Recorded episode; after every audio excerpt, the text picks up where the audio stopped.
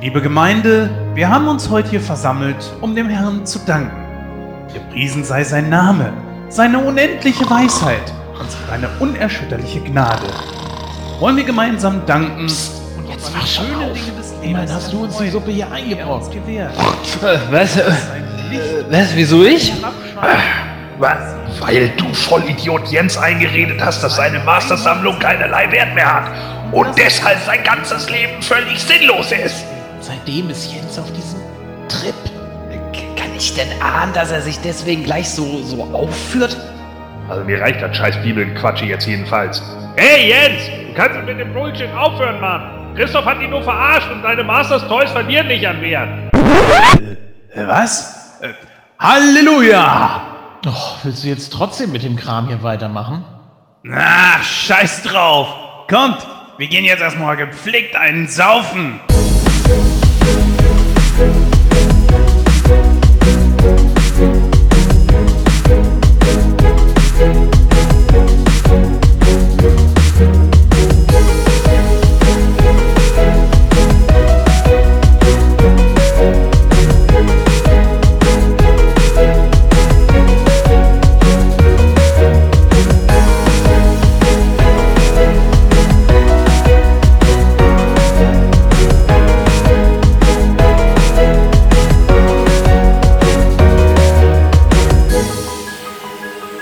Willkommen zu der 97. Ausgabe von Nightcrow. Mein Name ist Christoph und ich bin natürlich nicht alleine. Bei mir ist zum einen der Julian, Hallo!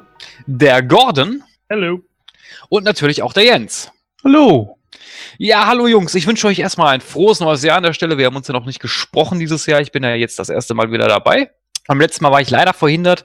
Ähm, aber nichtsdestotrotz freue ich mich, jetzt wieder dabei zu sein hier im Nightcrow-Studio. Und ähm, ja, was können wir uns Smalltalk-mäßig heute aus den Fingern saugen?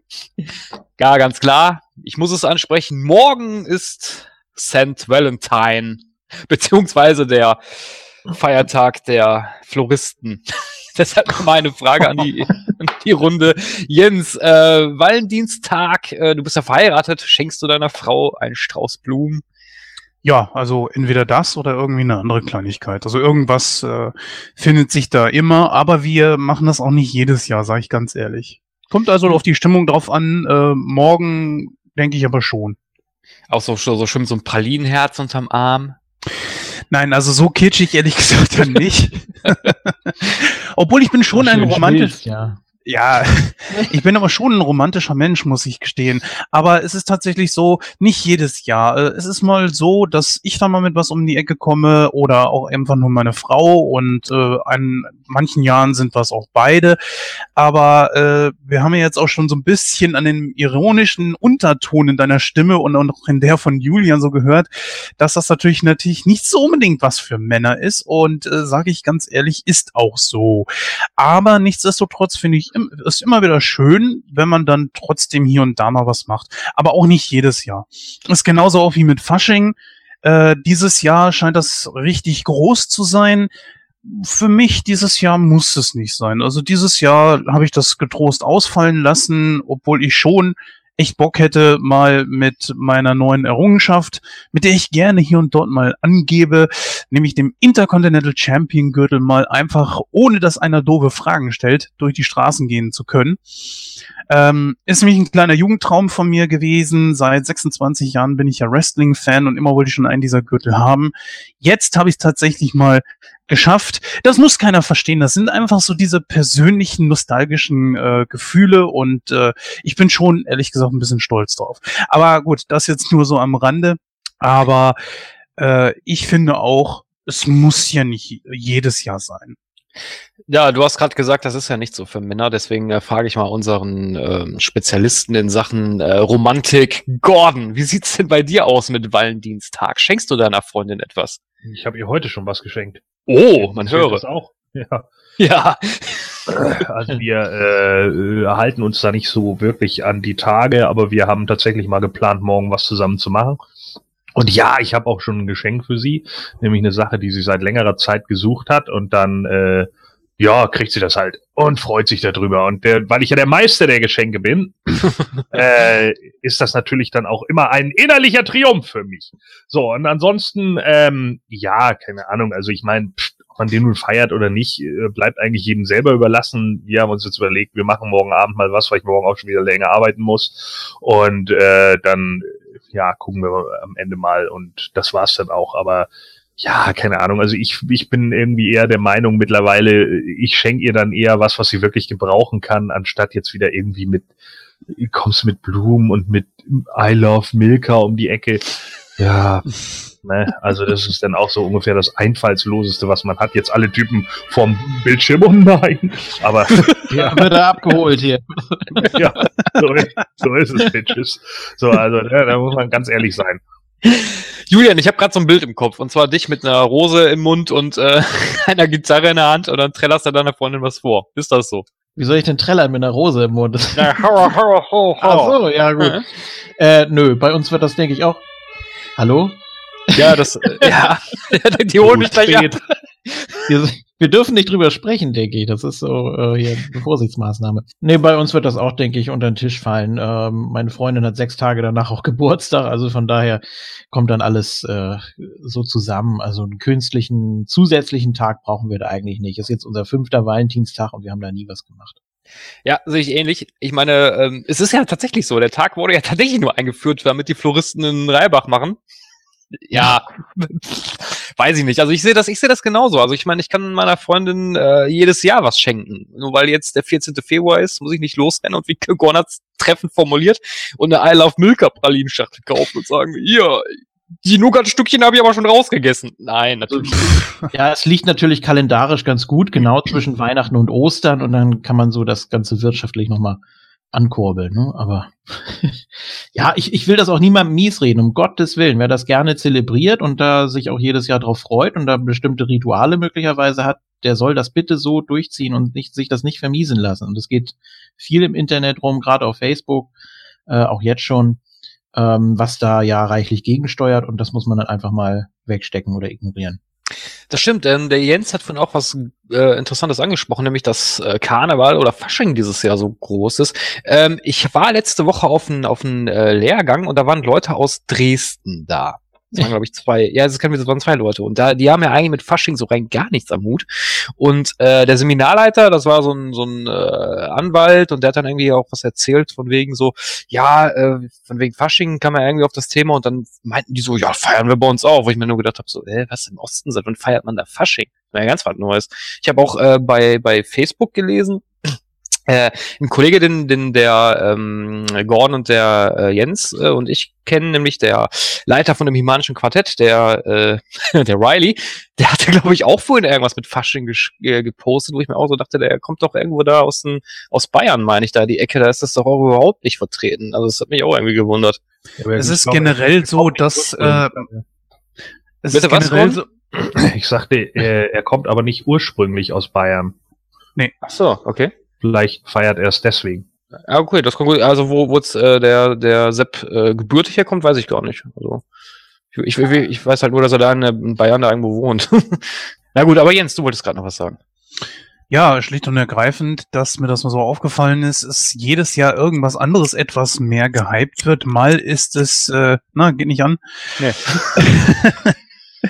Mal ist es irgendwie, dass sie sich Ostern raussuchen oder jetzt halt eben irgendwelche anderen Feiertage.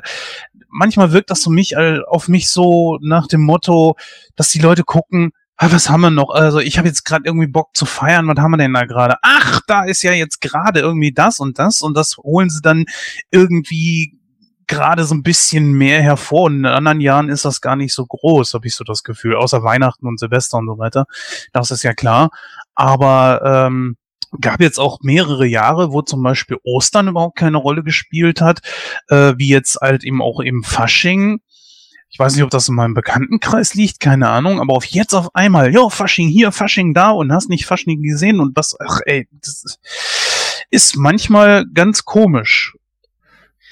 Ja, also ich persönlich konnte mit Karneval nie irgendwie groß was anfangen, weil ich äh, bin ja gebürtiger Duisburger, das liegt ja da in der Nähe von Düsseldorf und äh, da ist bei uns war Karneval oder ist Karneval eigentlich auch jetzt nicht so super groß wie in Köln oder in Düsseldorf, aber doch schon recht ordentlich vertreten. Aber ich konnte da nie was mit anfangen, schon als Kind nicht. Also ich, ich mache gerne Cosplays so für, für Comic-Cons oder sowas, kein Ding, aber so mit Karneval kann ich überhaupt nichts anfangen, weil für mich ist Karneval ich will jetzt nicht alle unter einem Kamm scheren, um Gottes Willen, wer daran Spaß hat, soll das auch gerne machen. Aber äh, für mich persönlich ist das immer, immer so erstmal erzwungene Fröhlichkeit und zweitens, ich habe immer so den Eindruck, dass wirklich die obersten Spießer der Spießer Karneval feiern, die sich dann irgendwie an Karneval so eine rote Clownsnase aufsetzen und dann meinen, jetzt sind wir aber lustig. Ja, das sehe ich in ähnlicher Art und Weise.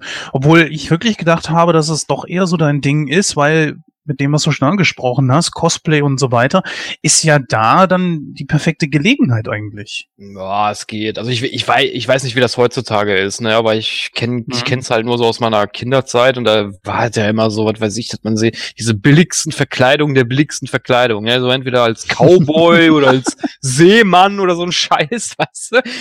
Wie gesagt, ich weiß natürlich nicht, wie es heute ist, weil ich da auch gar keine Affinität zu habe, ne. Ich habe mir da auch noch nie einen Umzug oder so angeguckt. Kann vielleicht sein, dass äh, heutzutage da auch der ein oder andere Superheld da mal rumrennt. Das möge vielleicht so sein, aber pff, wie gesagt, habe ich nie so die Affinität zu gehabt zu Karneval. Apropos Superheld, da würde ich doch, dich doch gerne mal was fragen. In einem privaten Gespräch zwischen uns beiden hast du ja schon äh, durchblicken lassen, dass du an einer Rezension über Black Panther nicht so wirklich Interesse hast. Äh, wie kommt das denn? Du willst den Film nicht mal gucken? Äh, nee, weil ich, ich kenne mich mit Black Panther erstens überhaupt nicht aus. Ich habe, glaube ich, noch nie einen Comic von dem in der Hand gehabt. Ich kenne den, Mhm. ich weiß nichts über den Charakter, wirklich gar nichts. Also so ein paar Eckdaten, okay, aber sonst überhaupt nicht. Ich, ich, äh, ich- der Trailer war zwar okay, also es war jetzt nicht so, dass ich gesagt habe, boah, es wird der Scheiße, das nicht, aber ich weiß nicht, ob ich dafür ins Kino gehen möchte. Also ich werde mir den angucken, ja, wenn der vielleicht irgendwie bei Amazon mal für 5 Euro oder so ist, aber ich glaube auch, auch nicht, dass man den für den Infinity War gesehen haben muss. Ganz ehrlich nicht. Mm, Das kann ich jetzt ehrlich gesagt auch nicht sagen. Müssen wir natürlich abwarten. In ein paar Tagen startet er schon. Ich werde ihn auf jeden Fall gucken. Gordon natürlich auch. Äh, Julian hat schon eine Dauerkarte. Ja, 20 Mal mindestens. Ja, natürlich. Natürlich. Nee, wenn du damit nichts anfangen kannst, ist ja okay. Aber ehrlich, äh, das hatte mich dann doch ein bisschen überrascht. Aber gut, ähm, ich habe jetzt natürlich auch jeden von den Filmen gesehen. Manche von denen, wo ich gesagt habe, so Ant-Man oder sowas, dachte ich mir auch so, hä? Habe ich noch nie vorher von gehört? Ant-Man? Wer? Und ganz besonders bei Doctor Strange, das waren alles so Dinge, die mir überhaupt nichts gesagt haben. Ja, eh, also Doctor Strange habe ich damals auch nicht im Kino geguckt, weil ich sehe das auch irgendwie so ein Kostenrelle, also vom Kostenfaktor her. Aber ich meine, was soll ich jetzt 17 Euro für eine Kinokarte ausgeben, wenn ich mir äh, den Film sowieso auf Blu-ray kaufe? Also eh, klar, wenn das jetzt ein super geiler Film ist, ist das eine andere Geschichte. Oder wenn ich den unbedingt sehen will, das ist eine ganz andere Sache, kein Ding. Aber wenn ich da jetzt nicht schon so äh, äh, die die Intention habe, so nach dem Motto, ja, weiß ich eh nichts von, was, was soll ich mir das angucken? Weil wenn ich mir die Blu-ray werde ich mir so oder so kaufen, schon allein wegen der Sammlung, weil ich ja auch alle Marvel-Filme hier hab. Äh, pff, was soll ich jetzt 17 Euro ausgeben, wenn ich den sowieso für äh, in ein paar Monaten für 5, äh, 6 Euro nachgeschmissen krieg? Ja gut, ein bisschen länger wird's wird's ja dauern. Ähm, mich würde, bevor wir mit dem Hauptthema anfangen, von euch jetzt generell, weil das ist ja sowieso ein Thema, wo wir alle Interesse dran haben. Ähm, ich habe mal mit einem ehemaligen Gast von uns, einem Bekannten, äh, auch gesprochen über Solo, a Star Wars Story. Er ist ja absoluter Star Wars Fan. Genau genommen ist das der Christoph, der vor etlichen Zeiten mal hier bei uns zu Gast war. Und er sagte, er prophezeit dem Film ein Flop zu werden. Beziehungsweise äh, sagte, das ist, das wird ein absoluter Mistfilm werden. Ich, also mich würde mal von euch interessieren, ob ihr das genauso seht. Nö, warum? Weil der extreme Produktionsschwierigkeiten hat. Es hat ja zum Beispiel auch der Regisseur gewechselt zwischendurch. Es wurden viele äh, Parts einfach komplett neu gedreht. Ich glaube, weiß nicht, war das sogar einer der Hauptdarsteller oder der Hauptdarsteller. Ich habe das nicht ganz so verfolgt, deswegen kann ich das nicht so genau sagen. Aber äh, ich glaube, unser Superhirn Gordon weiß noch wieder ein bisschen mehr. Weißt du zufälligerweise, was da passiert ist? Äh, nee, da weiß ich gar nichts drüber, ehrlich gesagt. Da habe ich mich nämlich null mit beschäftigt bisher. Wirst du den gucken? Ja, ich gehe schon davon aus, weil meine Freundin nun absoluter Star Wars Nerd ist und die wird dann jedes Mal an meinem Armzipfel hängen und sagen, geh mir jetzt da rein! Und dann werde ich irgendwann sagen, ja. Und, äh, dann äh, sitzen wir da drin und dann ist das schon in Ordnung. Also ähm, ja, ich meine, es ist natürlich meistens kein Garant für Qualität, wenn Regisseure wechseln oder mehrere Leute da, da irgendwie hintereinander dran arbeiten. Kommt natürlich immer drauf an, ne? Also äh, sieht man jetzt ja bei Star Wars Episode 8, äh, buh, und äh, ja, da, äh, keine Ahnung, also muss man einfach sehen, glaube ich. Äh, ich würde den einfach abwarten. Also bis jetzt vom Trailer her äh, wirkt er auf mich nicht so überragend. Und jetzt wissen wir auch, was Gordon seiner Freundin schenken wird morgen. Nee, ist ja nicht. Hat einfach komplett gar nichts damit zu tun. Ja, liebe Zuhörerinnen und Zuhörer, wir haben heute uns einen Film ausgesucht, der jetzt mittlerweile knapp 19 Jahre alt ist. Den wollen wir nämlich besprechen. Nämlich, ähm, aber was soll ich jetzt die Worte vorwegnehmen? Ähm, dafür haben wir natürlich unsere Susi. Und ja, bitte Susi, walte deines Amtes.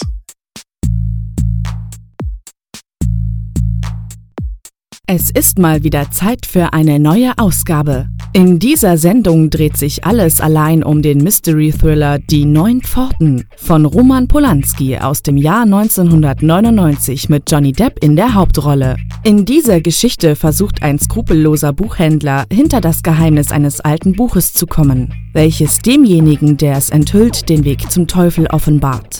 Johnny Depp spielte die Rolle des Dean Corso zwar nicht, wie er es eigentlich vorgesehen hatte, war aber von der Darstellung seines Stars so beeindruckt, dass er Depp gewähren ließ. Diese und andere Fakten über den Film inklusive der Meinung aller Talker erwarten euch in der nun kommenden Rezension.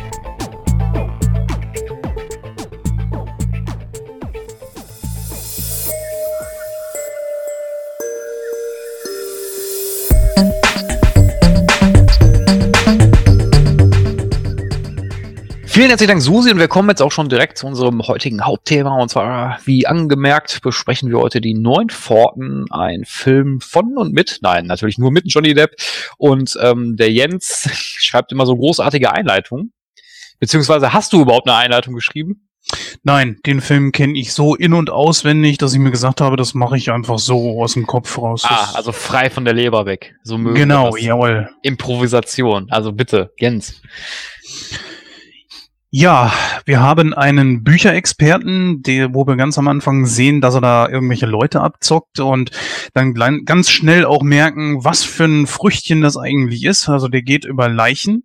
Das ist ein Typ, der im Auftrag von Büchernarren und Närrinnen, ja, äh, dann immer mal wieder irgendwelche andere Sammler ausspioniert, beziehungsweise Bücher ran schafft, die diese dann haben wollen oder Sammlungen aufkauft, etc. Naja, und äh, der heißt äh, Dean Corso und Corso wird eines Tages dann auch beauftragt von einem gewissen Boris Balkan, der äh, drei Bücher miteinander vergleichen soll. Balkan hat ganz frisch die neuen Pforten erworben. Und um dieses Buch rankt sich ein Geheimnis. Genau genommen versucht Balkan damit den Teufel zu beschwören. Merkt aber scheinbar ganz schnell so, das funktioniert nicht. Und er denkt sich, hm, vielleicht ist mein Buch ja eine Fälschung. Äh, von den, keine Ahnung, wie viel Büchern es damals gegeben hat, haben nur drei ein riesiges Feuer überlebt. Ausgerechnet die drei. Und äh, Corso wird dann von Borken beauftragt, er soll losziehen, ich glaube, in die Schweiz und nach Paris und soll dort die beiden Bücher mit seiner Version vergleichen und herausfinden, ob äh, seines eine Fälschung ist und wenn ja, und nach Möglichkeit die anderen beiden Exemplare auch zu beschaffen. So, genau das macht äh, Dean Corso auch, vergleicht die Bücher miteinander und kommt dabei einem Geheimnis auf die Spur und ja, begegnet einer seltsamen, mysteriösen Fremden und einem, ich sag mal, okkulten Club von Superreichen und mit denen muss er sich dann inklusive seines Auftraggebers auseinandersetzen. Was genau das alles ist, das werden wir jetzt erörtern. Ganz genau. Also der Film heißt äh, The Nine Gate, beziehungsweise deutscher Titel Die Neun Pforten. Produktionsland war Frankreich und Spanien. Erschienen ist der Film 1999, Länge ist 128 Minuten, Altersfreigabe ist der ab FSK 12, Regie führte Roman Polanski. Ja, und wen haben wir denn da in den Hauptrollen? Gordon, magst du uns da mal die wichtigsten äh, Protagonisten mal vorstellen? Ja, also äh, natürlich in der Hauptrolle äh, des Filmes haben wir Johnny Depp, ähm, der wahrscheinlich auch so der bekannteste Name dann unter den Leuten hier ist, äh, als seinen Auftraggeber Frank Langella, der Boris Balkan spielt, Lina Olin als Liana Telfer und äh, Emanuel Seigner als, hier, ob man es glaubt oder nicht, The Girl. er hat gar keinen äh, Namen erst noch bekommen. Barbara Jefford noch als Baroness Kessler. Ich glaube, die weiteren äh, Figuren sind dann auch schon wieder eher noch Beiwerk. Ne? Ganz genau, das würde ich auch so sehen. Ähm, Julian, du bist ja unser Synchronisationsexperte. Tatsächlich. ja, ich glaube schon, oder? Ähm, ich guck gerade selber mal. Ich äh, glaube, ah, doch, ein paar Bekannte haben wir schon da. Magst du uns mal kurz äh, zwei, drei der, sagen wir mal, von den Hauptakteuren mal vorstellen, wer der seine Stimme geliehen hat? Ja, wir haben zum Beispiel Florian Halm, ist jetzt wahrscheinlich auch nicht der bekannteste äh, Depp-Synchronisator ähm, eher bekannt für Leute äh, wie Skeet Ulrich in äh, Scream zum Beispiel. Da ja. habe ich da sofort die Verbindung her. Äh, ich auch. ähm, ja, bekanntester Sprecher höchstwahrscheinlich, gehe ich mal von aus, äh, von James Russo alias Bernie. Das ist nämlich der gute Thorsten Michaelis, der äh, unter anderem Wesley Snipes und Martin Lawrence spricht. Ach, sieh mal einer an. Christian Roder hat damit gesprochen. Mhm kennen ja, wir als, äh, zum Beispiel als Beastman aus den Masters of the Universe Hörspiele. Wer hat er denn gesprochen? Jack Taylor. Okay. Ist mir gar nicht aufgefallen. Ja, der hat ja auch so ein bisschen, äh, so ein bisschen äh, leise gesprochen, ne? Also war schon, sollte ja etwas älter dargestellt sein. Der Sprecher von Skeet Ulrich, ist das nicht auch eine äh, äh Hauptstimme von Jude Law? Ja, ja, genau, unter anderem. Die Sache war ja damals, dass in dem Film Besser geht's nicht, war ja auch Skeet Ulrich ganz kurz mit dabei und damals musste ich zweimal hingucken. Hä? Ist das Johnny Depp, dachten wir uns dann in dem Moment, weil die äh, Synchronstimme war ja auch die gleiche wie jetzt halt eben in den neuen Pforten und das machte das Ganze natürlich auch schon so ein bisschen perfekt. Aber mittlerweile sieht der Typ, finde ich, gar nicht mehr aus wie Depp. Aber damals war das schon so ein kleiner Moment, wo wir uns überlegen mussten, ist er das jetzt oder ist er das nicht? So wie kann die deutsche Synchronisation ausmachen. Ne? Ja, zu erwähnen ist natürlich noch äh, Katharina Koschny. Hatten wir auch mal im Interview. Die hat nämlich gesprochen, oh Gott, ich und Namen. Die Telfer. Äh, genau. Aber, aber bei, ja. bei Besser geht's nicht. Äh, da war es nicht, äh, war es nicht derselbe Sprecher. Da ist es ein anderer Sprecher. Hm, können wir ja an anderer Stelle mal recherchieren. Ja. Ganz genau. Dann würde ich sagen, widmen wir uns mal den Film.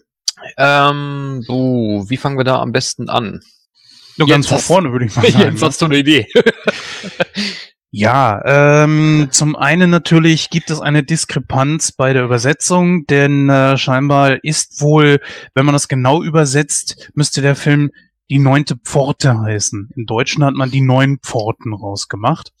Finde ich ehrlich gesagt auch gar nicht so schlecht. Ähm, ob nun die neunte Pforte oder die neun Pforten, äh, völlig uninteressant. Eigentlich äh, kommt der Film ja aus äh, oder basiert auf dem Buch The Club Dumas. Und dieses äh, ist dann in abgewandelter Form hier entsprechend verfilmt worden. Ich hatte dieses Buch tatsächlich mal selbst und habe es gelesen, weil es verschiedene Aspekte bei dem Film einfach gibt, wo ich wissen wollte, was zum Teufel ist da jetzt los, beziehungsweise wer ist jetzt das, wer ist dies. Äh, ich muss gestehen, dass das Buch dann nicht ganz so meine Neugier befriedigt hat. Vielleicht allerdings können wir das ja in der heutigen Besprechung mal erörtern. Deswegen freue ich mich ja. auf diese Besprechung schon sehr. Ähm, ja, womit kann man anfangen? Ich würde mal sagen, mit dem Darsteller. Also Johnny Depp ist zu dem Zeitpunkt, glaube ich, äh, Anfang 30, Mitte 30 ungefähr. Und ja, für seinen Charakter, den er im Buch da eigentlich darstellen sollte, wirkt er schon eigentlich ein bisschen zu jung. hat für mich damals nicht so das Ausschlaggebende gegeben. Das war für mich eigentlich soweit okay. Als ich es dann irgendwann mal gelesen habe, dachte ich mir, scheiße, damit habe ich, das hätte ich nicht lesen sollen. Seither wirkt er tatsächlich für mich auch ein bisschen zu jung für Dean Corso. Aber trotzdem ist der Film weiterhin natürlich gut.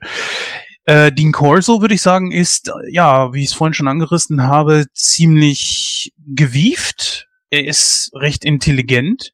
Er geht aber auch schon über Leichen, also sprichwörtlich über Leichen, indem er Leute abzockt und in den ersten paar Minuten, da sehen wir ja schon diese, ja, Versteigerung beziehungsweise diesen Verkauf von äh, den, ja, was sind das? Kinder oder Enkel oder so von diesem Typen, der scheinbar äh, stumm ist und gelähmt, die können eigentlich gar nichts zu den Büchern sagen, wollen diese veräußern und er zieht sie dann äh, bei ja Originalbüchern von Don Quixote über ja komplett über den Tisch. Und da sieht man auch, glaube ich, schon ganz klar, wer er ist und wozu er imstande ist.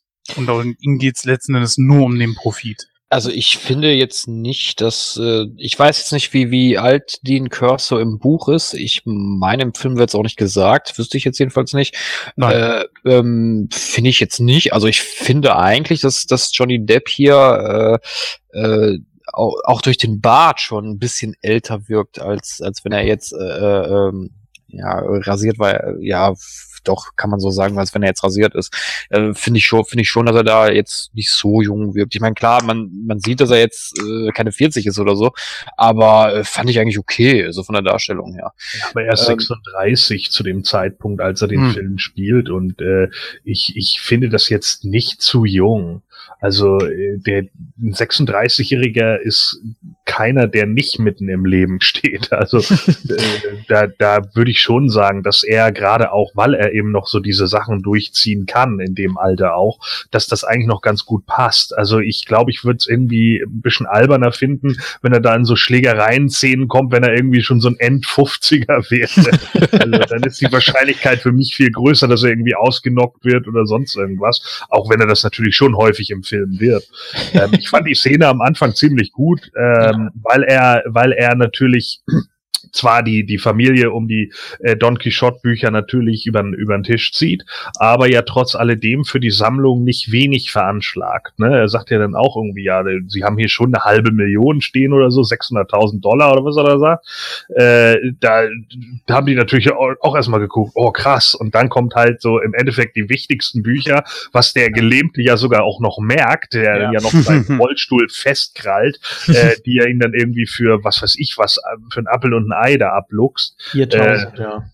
Ja, genau. Ne? Und, und äh, dann natürlich damit weggeht, weil das irgendwie die angeblich beste Fassung des Buches sei oder wie auch immer. Ja, aber ganz geschickt gemacht, ne? Also er lenkt ja praktisch davon ab. Er sagt erstmal, ja, nee, also das hier ist auf jeden Fall eine Menge wert und das würde ich nicht unter 500.000 den Rest und ja gut und diese hier, die könnt ihr eigentlich gleich mitnehmen. ich habe das Bargeld parat und äh, was meinen Sie? Ja, und es ist, es ist schon sehr, sehr geschickt. Und das hat er ja auch zum, nicht zum ersten Mal gemacht, ne? Ist ja völlig klar. Ja, das trifft er ja noch auf seinen äh, ja. Kollegen, ne? der dann irgendwie sagt, sie sind ein Abzocker oder wie ja, auch immer. So ein bisschen, äh, ja, ich fand die, ich fand die Szene auch ganz witzig gemacht. Manches war ja so ein bisschen überspitzt dargestellt, aber wie er dann da noch so mit dem Finger da durch den Fahrstuhl und wie er ihm da noch so da gestikuliert und. Er hat so ein bisschen was von die Körperfresser kommen, ne? er hat allerdings äh, die, er hat allerdings das Pärchen auch über den wahren Wert getäuscht. Er hat ihnen Schwachsinn erzählt. Also das ist nicht ansatzweise so viel wert, wie er danach gesagt hat, weil ja. die haben ja noch äh, jemand zweites zu Rate gezogen, weil das bespricht er ja mit seinem Kumpel da und sein Kumpel aus dem Buchladen sagt zu ihm nur noch so, ja, der andere, dem wären die beinahe, dieses Pärchen wäre dem anderen ähm, beinahe an den Hals gesprungen, als der den den wirklichen Wert gesagt hat. Ja, das war ja der. Wer? Aus dem Fahrstuhl. Ja, der aus, aus dem Fahrstuhl. Ah, okay, ja, wie auch immer. Auf jeden Fall, ähm, ja der hat die also auch im Punkto des wahren Wertes da über den Tisch gezogen, so nach dem Motto, das, was ihr hier habt, absolut geil und das nicht gesehen. Aber diese Bücher hier, boah, ganz nett, also ich nimm's mal mit. Von Naja, Ei. wahrscheinlich ist es aber auch so gelaufen und das ist ja auch genau das, ne? Er sagt dann unter den Leuten, ja, du bist ein Abzocker, aber letzten Endes hat, hat er sich selber gefreut, einen guten Deal zu machen. und genau darum geht's halt. Er hat wahrscheinlich die gesamte äh, Sammlung äh, äh, bewertet, vielleicht auch ein bisschen niedriger, damit er den Don Quixote auch einigermaßen günstiger bekommt. Nun ist das wertvollste Stück aus deren Sammlung weg, das weiß er auch, und dann hat er ihnen gesagt, ja, der Rest hier ist so und so viel wert. Ja, und dann sind die wahrscheinlich sauer gewesen, weil er ihnen wahrscheinlich vorher auch einen Toppreis gesagt hat. Und dann haben die alle, dann, hat er ja am Telefon gleich gesagt, ja, äh, die wollen jetzt fast das Doppelte für all ihre Bücher haben. Und Johnny Depp hat sich darüber amüsiert. Ja, Ja. ist halt so ein, so ein klassischer Schlitzohr-Charakter, ne? Ja. Das passt auch. Ich finde, Na, ich würde nicht sagen Schlitzohr, ganz ehrlich. Also da, er ist kein äh, Sympathieträger, finde ich. Nein, das jetzt nicht, aber Schlitzohr war jetzt auch nicht mehr als, äh, war jetzt auch nicht im positiven Sinne gemeint, ne? Also er, so. ist, halt, er ist halt ein, ein ja, anderes Wort, ein Abzocker, weiß ich nicht. Also ein Abzocker ist für mich auch was anderes. Das würde ich vielleicht jetzt auch nicht so sehen, aber ich denke, Schlitzohr passt eigentlich ganz gut, weil er versucht natürlich nach Möglichkeit für sich gute oder günstige Konditionen rauszuhandeln, ne? Also, oder beziehungsweise äh, äh, ja, handeln, ja, handeln eigentlich auch nicht. Äh, Ja, wieso? Aber Schlitzohr laut, laut äh, Wörterbuch, jemand, der schlau und listig seine Ziele verfolgt. ja, Passt doch. genau, richtig. Gut, Gut, okay. wunderbar, wunderbar, genau, das ist das, genau so kann man das äh, definieren, richtig. Und ja, ich finde, aber auch das, so ein bisschen so, also ich assoziiere das auch immer mit jemandem, dem man nicht unbedingt böse sein kann. Ne? So wie Burt Reynolds halt eben in dem entsprechenden Film, das ausgekochte Schlitzohr. Ist ja, auch Ja, einer, der aber- äh, gegen das Gesetz geht und so weiter, aber dem man auch irgendwie nicht böse sein kann, weil er schon ziemlich sympathisch ist. ja, aber ich aber finde, ich glaube- es passt, aber ich finde, es passt schon, weil ein Abzocker ist für mich auch was anderes. Also, also von daher finde ich, finde ich das, ich finde das auch gut gemacht, also gut geschauspielert von Johnny Depp. Ich finde, der bringt die Rolle Auf auch super rüber. Ja, völlig gleichgültig, ne? Also er ist schon, er ist schon eiskalt. Man weiß ja auch nicht, was, was er denkt, was er fühlt, ist er eigentlich ziemlich emotionslos, also geht da rein und zieht die Leute über den Tisch und geht wieder. Das ist dann natürlich für ihn schon so ein Triumph und er kostet das ja auch so ein bisschen aus da mit Bernie und so. Das scheint ja auch der Einzige zu sein, zu dem er irgendwie so einen Draht hat. Das ist ja sein, sein Kollege oder ja, man kann fast schon Freund sagen, nur Vertrauter, zumindest was das angeht, dieses Geschäft. Ähm, und dann hat er natürlich auch einen sehr ähm, elitären Kundenkreis. Und ja, da, da teilen sich ja auch die Meinungen über ihn. Ne? Also sind ja auch nicht alle so begeistert von ihm. Also die Baroness zum Beispiel. Äh, Ja. Mag ihn ja auch nicht wirklich. Ähm, Naja, erst Ja, ja, schon. Erst als sie rausfindet, mit wem sie da eigentlich im Bunde steht, ne? Ähm, ja gut, nee, sie mag ihn von vornherein nicht. Also er, ähm, als äh, sie sagt, sie hätte viel von ihm gehört und er sagt nichts Gutes, hoffe ich, und sie meint, na, auf keinen Fall. Und also es ist schon sehr angespanntes Verhältnis von von Beginn an. Aber dazu kommen wir dann. Ja, Achso, du bist fertig. ja. so, unge so ungewohnt. Übrigens äh, passt das Wort Schlitzohr äh, aus der äh, äh, aus der Etymologie äh, noch ganz gut dazu, weil das Schlitzohr ja immer einer derjenigen war, die angeblich mit dem Teufel im Bunde stehen, weil sie nämlich schlitzohrig und schlitzfüßig seien. Oh, sehr gut. Eine Oh, gute das ist Analogie. nice. Der Wissenspodcast. Ja, da, meine Damen und Herren, wir sind nicht mehr der Filme-Podcast. Das ist der Literar das literarische Quartett. Podcast. Genau. Sehr schön. Ja, ähm, dann würde ich sagen, ähm, dann gehen wir mal rüber zum äh, Borken? genau zu Borken, oh, äh, zu Borken und äh, gespielt von Skeletor. Entschuldigung, aber ich habe mir den Film jetzt äh, vor zwei Tagen nochmal angeguckt, deswegen fiel mir das jetzt so ein. Ähm, ja, Jens, wie würdest du den äh, Borken charakterisieren? Boah, schwierig. Auf keinen Fall sympathisch. Verdammt zielorientiert. Äh, ja, orientiert. Auch ein Typ, der, ich würde nicht mal sagen Schlitzohr ist, sondern das ist wirklich ein Arschloch, wie er im Buche steht. Den interessieren seine Mitmenschen gar nicht. Der geht buchstäblich über Leichen, wie wir dann ja auch später sehen. Und ist auch sehr geheimnisvoll. Ne? Er will ja den, er betet ja sozusagen schon den Teufel an oder ist fasziniert vom Teufel. Und äh, boah, man, ja, man, man wird nicht wirklich schlau aus dem Typen. Klar, man weiß, er will dieses Buch haben, er will den Teufel beschwören, aber warum, weshalb, was ihn da antreibt oder so, ist nicht ganz ersichtlich. Scheinbar verspricht er sich davon irgendwie ewiges Leben oder so, beziehungsweise mh, besondere Fähigkeiten, aber so hundertprozentig wird man aus dem Typen nicht schlau. Also die Antwort hast du dir gerade schon selber gegeben. Warum? Ja, natürlich, das- aber das ist ja auch die andere Sache. Was, was treibt ihn denn eigentlich noch an? Ich meine, äh, jetzt mal völlig doof gesagt, aber spielt er gerne Brettspiele? Ja, ist er ein Romantiker? Hat er eine Frau oder irgendwie sowas? Das, das kriegst du ja alles gar nicht mit. Du weißt nur, er ist steinreich, er ist ein Büchernarr und ganz besonders jetzt halt eben vom Teufel. Und da hat er eine der wahrscheinlich umfangreichsten seiner äh, Aussicht nach die umram umfangreichste äh, Bibliothek, was dieses Thema Teufel einfach betrifft. Ja, aber das Das reicht doch auch als Charakterisierung. Ich muss jetzt nicht wissen, ob der Typ gerne Brettspiele spielt. Nein, das war ja Was? überspitzt gesagt. Aber ähm, vielleicht hätte man da dann irgendwie sagen können, wenn er zum Beispiel noch Kinder gehabt hätte oder so, wäre vielleicht für den Charakter irgendwie noch ganz gut gewesen. Aber mh, da hätte auch nicht sein müssen. Ähm, Gordon, ich gehe mal nicht davon aus, dass du die Ansicht von Jens teilst, oder möchtest du gerne wissen, ob äh, Morgan gerne Brettspiele Doch, spielt? unbedingt. Also ich wollte wissen, ob er die Originalausgabe von 1907 von Mensch ärger dich nicht hat. Aber da wurde ich leider enttäuscht. Also natürlich ist das äh, für mich vollkommen unerheblich, ähm, weil der Mann soll als kühler, knallharter Geschäftsmann dargestellt werden und das wird er. Das kann Frank Langella auch.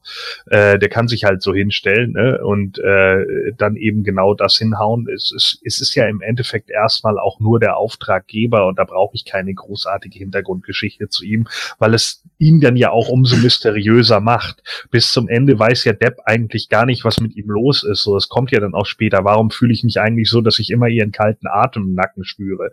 Und genau darum geht es äh, äh, für mich in diesem Film. Er kriegt ja seinen großen Auftritt erst ganz zum Schluss. Und ich weiß nicht, ob ich da noch unbedingt mehr Charakterstudie für brauche. Also bin ich ganz ehrlich, äh, das, das bringt mir in dem Moment eigentlich nichts. Da wären andere Aspekte im Film vielleicht mehr noch rauszuarbeiten gewesen als das. Ja, man hätte aber zumindest ihnen schon mal irgendwie sowas sagen lassen können, woher denn seine Faszination für den Teufel. Ich meine, man könnte genauso gut sagen, Junge, okay, Teufel, ja, aber warum? Warum dann nicht eben Gott? Warum dann das Böse? Woher kommt das? Dass man das ein klein ist bisschen. Ja, ja, das kann, also ich kann das so, also das kann man sich vielleicht so auch so ein bisschen aus der, aus der Mythologie zusammenreimen, weil der Teufel ja auch immer irgendwie so das, ähm, ja, das, eine Frucht ist. ja, genau, richtig. Schrank, so, äh, das, das ist doch nichts Genau. Neues bei Menschen. Warum werden denn ständig irgendwie in der menschlichen Geschichte mehr Adolf Hitlers etc. Äh, aufs Tableau gebracht als Mahatma Gandhis? Ja, richtig. Gibt, gibt's, gibt's äh, 26 Folgen auf NTV von Mahatma Gandhis Helfern oder von Hitlers Helfern? Ich kann's, ich kann's das stimmt natürlich. Du kannst es ja auch an einem anderen Punkt festmachen. Ich meine, das ist jetzt, ähm, aber ich finde, der Vergleich passt eigentlich schon ganz gut. Also es gibt ja auch viele, sag ich jetzt mal, aus dem Superhelden-Genre, wo die, wo die Gegenspieler teilweise äh, interessanter sind als der, als der, äh, äh, als der Superheld, ne? weil die halt eine gute oder ausgereifte Hintergrundstory haben oder du halt denkst so, oh ja, das ist aber, das ist interessant und weil es halt auch so in das in die böse Schiene reingeht. Also es ist, ist ja wirklich so, dass die, dass es viel Faszination auch für sowas gibt, ne? Meine, Sie siehst du doch auch sogar in den Medien. Schlägst du die Medien auf, was, was liest du oder was, was liest du denn sofort? Oder, oder, Mhm. oder wo bleibst du eher hängen? Wenn es irgendwie darum geht, um, um einen Serientäter oder sowas, da bleibst du eher dran hängen, als, als jetzt an eine, an eine Story über Hundewelpen. Es ist so. Aber du hast es ja selber gerade eben gesagt, die sind besser ausgearbeitet. Also sagen wir es mal so, um das mal auf den Punkt zu bringen. Wirklich stören tut es mich nicht. Es wäre nur halt eben ein bisschen schön gewesen, ein bisschen mehr als wie ich bin da, ich bin präsent, ich liebe den Teufel und am liebsten würde ich ihm in die Arme springen und umarmen und äh, hoffe darauf auf ewiges Leben oder was auch immer. Dass man zum Beispiel irgendwie sowas durchblicken lässt, äh, der Typ hat Angst vor dem Tod, vor keine Ahnung was, dass es ausgerechnet der Teufel ist. Ja, aber ich finde, du brauchst jetzt hier keinen, keinen Gegenspieler, der so super ausgereift ist. Also ich finde, Gordon hat das schon gut auf den Punkt gebracht. Ich finde, das reicht auch vollkommen. Äh, aber äh, Julian hat noch nichts gesagt. Wie siehst du das denn?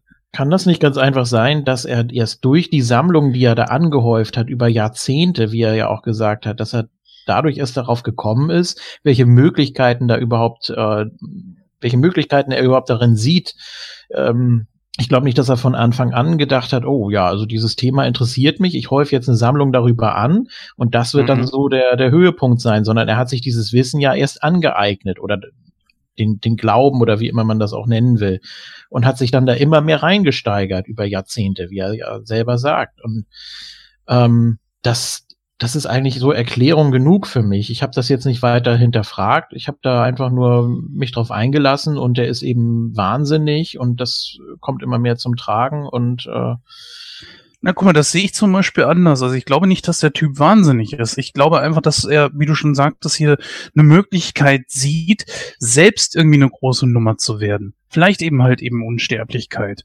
Oder er hofft ja scheinbar auch auf irgendwie besondere Fähigkeiten da. Von wegen hier, guck mal, ich kann meine Hände durchs Feuer halten, ins Feuer halten und es passiert nichts. Worauf dann, äh, ja. Das ist aber alles Eigeninterpretation. Ne? Das wurde ihm nie irgendwie mitgeteilt. Wahrscheinlich hat er auch so ein bisschen die Geduld verloren gegen Ende seines Lebens. Wie alt mag der sein? 60. Ja, ich, ich würde sogar älter sagen. Ähm, dass er, dass er da einfach gesagt hat, also, also das muss es sein, das muss es sein. Und wenn das gelingt, dann ähm, bin ich schmerzfrei, auf gut Deutsch. Und äh, ja, ich glaube, da hat er dann da hat er dann den Zugang gesucht, der ihm nicht so klar vermittelt wurde. Er hat zwar alles Mögliche angesammelt und hat dann da auch irgendwelche Rituale äh, vollzogen, aber ich glaube nicht, dass das so der Schlüssel war. Wir sehen ja dann auch wirklich in der letzten Szene, dass es das alles gar nicht gebraucht hätte, was er da veranstaltet hat. Ja. Ja, dann würde ich sagen, gehen wir mal direkt weiter zu äh, The Girl. Ja, Green Eyes. Genau, Spiel von Emanuel Zeigner. Und ähm, ja, Jens, wie würdest du denn äh, die geheimnisvolle Unbekannte charakterisieren?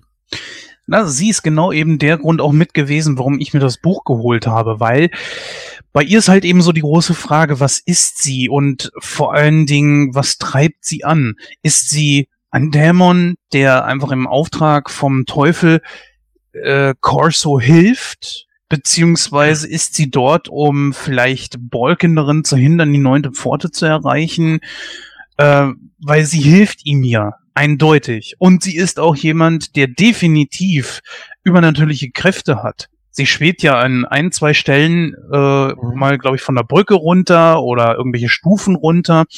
Die Augenfarbe, die sich mehrfach ändert und so weiter. Alles sehr mysteriös, alles sehr dämonisch. Und leider gibt auch das Buch nicht wirklich Auskunft darüber, was das jetzt für ein Wesen ist. Äh, vielleicht auch eher so nach dem Motto, naja, das könnte dann auch der Teufel selbst sein. Weil der Teufel laut dem Buch, also wir müssen jetzt mal davon folgendem ausgehen.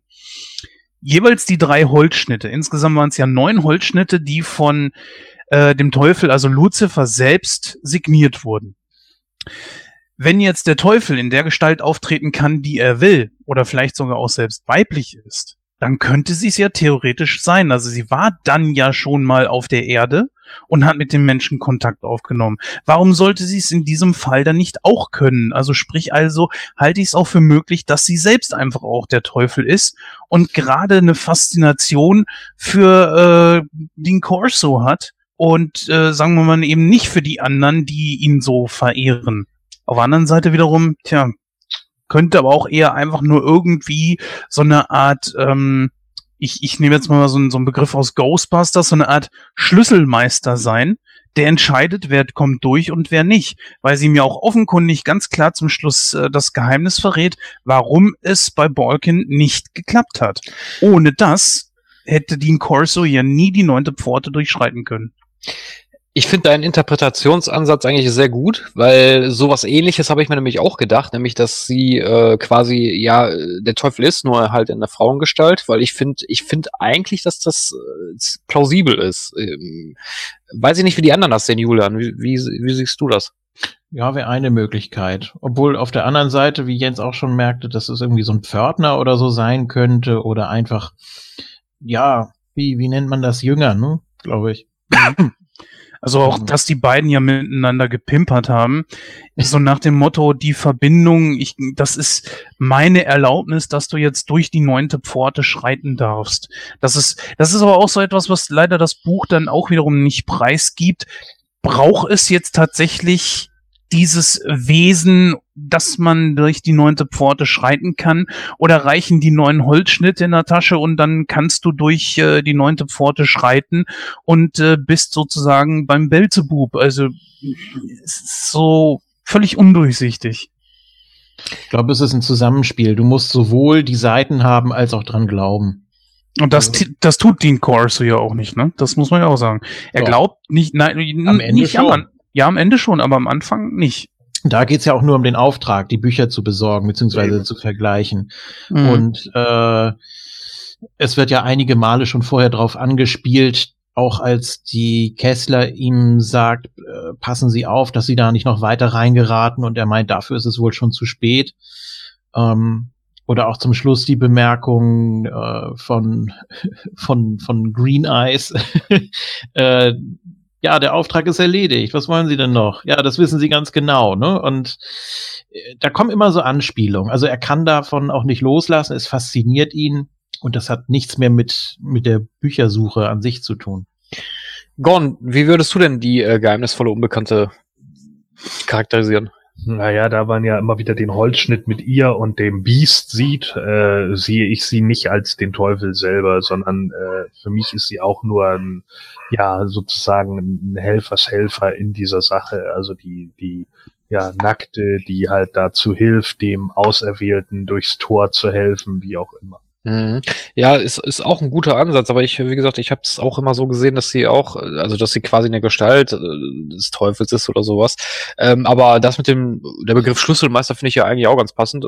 Kann natürlich auch sein, aber wenn Jens sogar sagt, dass das Buch das auch nicht so wirklich preisgibt, Ähm, ganz kurz, er fragt sie doch im Zug, ob sie Studentin ist. Und sie meint dann sowas in der Art oder irgendwie sowas, Ja. ne? Also es könnte Ja, wirklich sein, dass sie. Keine, keine Bitte? Auskunft, äh, ne? Das ist das hier. Sie gibt ja keine Auskunft.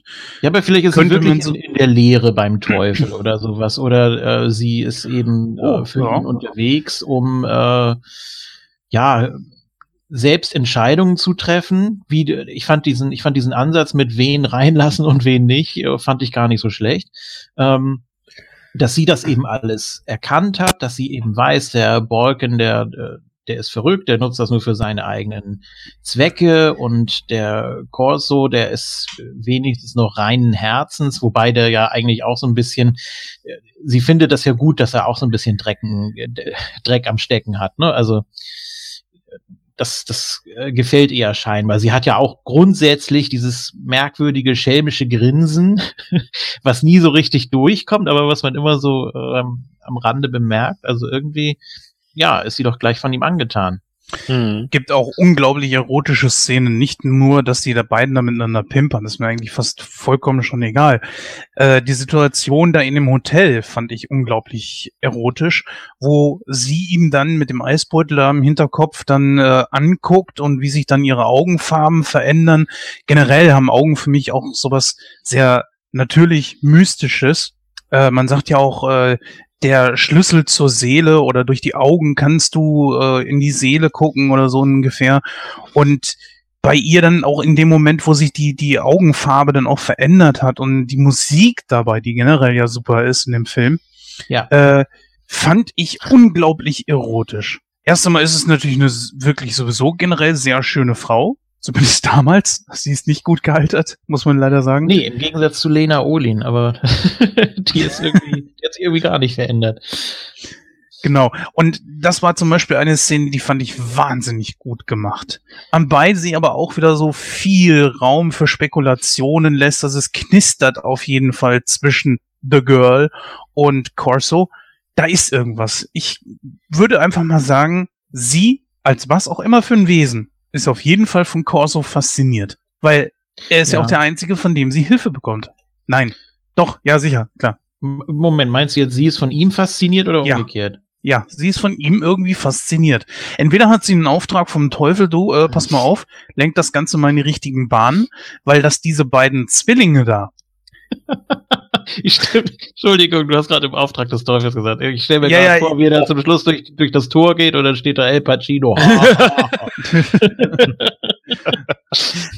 Hier, komm, schlaf mit deiner Schwester. Nein, aber äh, ist, ist ja sowieso so, also als ähm, wenn man sich jetzt das einfach mal so vorstellt, dass äh, sie da ist äh, und hat vom Teufel einfach den Auftrag bekommen, hilf ihm, weil die werden niemals dahinter kommen, dass eines der Holzschnitte gefälscht wurde, weil das haben ja diese beiden Zwillinge dort gemacht. Übrigens die Zwillinge auch von ein und derselben Person gespielt.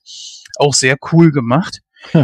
Ja. Dass die das gefälscht haben, da wäre doch nie einer drauf gekommen. Aber die Zwillinge haben das ja halt eh auch nicht ohne Grund gefälscht, denn sie wussten ganz genau, was sie da haben.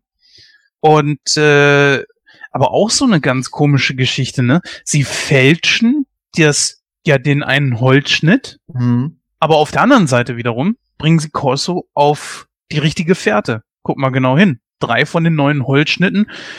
Die ja, sind, das äh, ist, das ist eine Prüfung, ne? Ganz einfach. Von, von mehreren gestellt, von mehreren ähm, Eckpfeilern, sage ich mal, von mehreren Personen, die da als Station dienen. Ich fand sowieso auch, gerade der Anfang ist ja sehr aufgebaut wie so ein Computerspiel, wo du wirklich Hinweise sammeln musst und erstmal die Puzzle zusammensetzen musst und dann denkst du, du bist falsch und dann musst du doch wieder zurück und dann findest du da aber nur einen Hinweis und warst dann doch auf der richtigen Spur und fand ich sehr, sehr gut gemacht. Insgesamt. Obwohl leider ich schon anmerken muss, dass es mit den neuen Pforten beziehungsweise diesen neuen Holzschnitte war unglaublich schnell ersichtlich. Ach ja, okay. Ein Drittel ist vom von Lucifer, die anderen sind von diesem, wie hieß er noch? Äh, Der Vorname ist sau schwer. Ich glaube, der, der, der Nachname war auch äh, Tolkia oder so. Ja, ne? Ortitis Teukchen, ne, ich weiß auch nicht genau. Auf jeden Fall so in der Richtung war er. Und ähm, das ist halt eben das, da merktest du schon sofort, ah ja, okay, dreimal drei macht neun. Okay. Bitte, bitte, bitte. Äh, ich habe Ja. auch dran gedacht, ich will es nicht aussprechen. Aber trotzdem, also ich muss auch sagen, also ich fand aber die, die, äh, also das Rätsel an und für sich fand ich, ich fand das auch gut äh, in Szene gesetzt. ja, Ja klar, es war in dem Moment nicht schwer, aber es war natürlich auch unglaublich leicht. Und gerade nach dem zweiten Buch äh, war ja wohl kaum noch irgendwie die Frage, ob das tatsächlich jetzt äh, übereinkommt oder nicht. Da war doch von vornherein klar, sicher. Das ist jetzt so, worauf es ankommt. ja, er musste es eben überprüfen, ne? Und hat das dann entsprechend schriftlich auch festgehalten. Das war ja sein Auftrag. Mehr war ja am Anfang gar nicht, dass er dann irgendwie auch gemerkt hat, okay, das hat schon irgendeinen Sinn, wenn man die Bücher beziehungsweise die äh, LCF-Seiten zusammenbringt, dass dann was passiert. Äh, das interessiert ihn ja erst später. Am Anfang Ja. Und wenn du die falsche Lösung hast, dann kommt tatsächlich El Pacino und sagt, man kann nicht immer gewinnen. ja, genau. Ja, ich denke, einen Charakter können wir noch äh, beleuchten, und zwar die Baroness. Äh, Gordon, dein Typ? Naja, also ähm, im Endeffekt ja eigentlich auch nur eine äh, Sammlerin, ähm, die es wahrscheinlich auf einer ganz anderen Ebene macht, nämlich auf äh, der tatsächlich wissenschaftlichen Ebene, die viel darüber geschrieben hat, äh, eine Zeit lang auch in dem Club äh, der äh, Liana Telfer gewesen ist. Ähm, ja, äh, im Endeffekt dann das mal bloßstellt, was gerade in den 90er Jahren ja immer wieder viel beschrieben wurde über die über den Satanismus, ne, dass es im Endeffekt um irgendwelche sexuellen Orgien geht und äh, sie dann irgendwie sagt, dass äh, sie dafür zu alt ist und ihre ihre wilden Jahre hinter sich hat und äh, das auch äh, ja bewusstermaßen lächerlich findet, ähm, was ja dann auch Balkan hinterher zeigt, wie lächerlich diese ganze Haufen da eigentlich ist äh, mit einem einzigen Bu, ja. Und äh, das, das äh, fand ich eigentlich ganz gut. Also ich, ich mochte ihren Charakter eigentlich ganz gerne, dass sie so äh, ja sehr zurückhaltend ist und eigentlich auch, äh, aber trotz alledem so super selbstbewusst, dass sie genau weiß, was bei ihr, äh, dass man ihr da nicht so viel vormachen kann.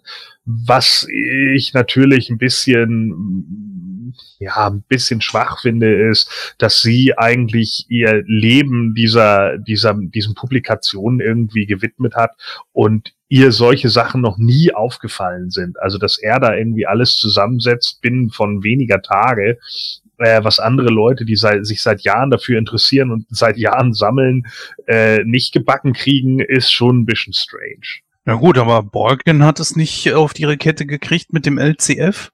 Und äh, hier die, na, der andere auch nicht. Am Anfang der. Der hat es ja auch nicht gewusst. Und Ja, ja, das, die Telfer selber natürlich. ja, das mag schon sein. Und der dritte Sammler, Entschuldigung, der dritte Sammler ja auch nicht hier aus äh, Frankreich, der, der dann zum Schluss da im Pool liegt. Der wusste es ja auch nicht. Portugal. Er ist erst in Portugal bei dem Fager. Fager Dann, ist der äh, richtig. Ja, ja. Genau. Und dann ist er in, in Frankreich, da in Paris bei der Kessler. Ähm, Ja, und deswegen sage ich ja, also deswegen sage ich ja, das ist, die haben es alle nicht auf die Kette gekriegt. So das äh, und äh, er schafft das binnen von zwei Tagen so ungefähr, ja, gefühlt. Äh, das, das ist ein bisschen, weiß ich nicht. Also äh, das ist so eine Sache, die mir beim Film schon so ein bisschen, ja, stößt mir ein bisschen übel auf. Würde ich gerade sagen, sauer Aber ich weiß nicht, aber vielleicht kann ich dahingehend das ja bei dir ein bisschen zurechtrücken. Die äh, Zwillinge haben ja mehrere Bücher. Die waren ja nicht besessen von dem Thema. Die haben das Buch halt eben äh, durchgenommen und geguckt. Und denen ist es aufgefallen, weil sie es genauer studiert haben. Zum Beispiel, die Telfer hat ja äh, hunderte Bücher dazu gehabt, genauso wie Balkin. Dem ist es ja au- auch übrigens nicht aufgefallen. Und äh, die haben halt eben sehr, sehr viele Bücher durchgeguckt. Ich finde aber noch krasser als das Kürzel äh, sind die ganzen Unterschiede in den Bildern. Dass einmal dieser Bogen zugemauert ist und mal nicht und Ja, eben. Das ist Ja. nämlich genau das, das, das ist das, was ich meine, so, dass Ja. das einfach äh, auch einer Kessler dann nie aufgefallen ist. Gut, die hat vielleicht nie die beiden anderen Bücher in der Hand gehabt. Aber äh, das ist eben genau das Ding, so, dass er das dann binnen kürzester Zeit schafft, alle drei Bücher irgendwie mehr oder minder mal kurz unter die Lupe zu nehmen, während andere scheinbar ihr Leben da dem, dem ganzen Kram gewidmet haben und das scheinbar nie geschafft haben. Und da muss man sich dann halt doch fragen, warum. Ja, da muss man sich auch fragen, warum wird einem Dean Corso dann wieder so sehr vertraut, dass man dann einfach sagt, ach so, wie, du kommst von dem Balkan? Ja, äh, guck's dir trotzdem an.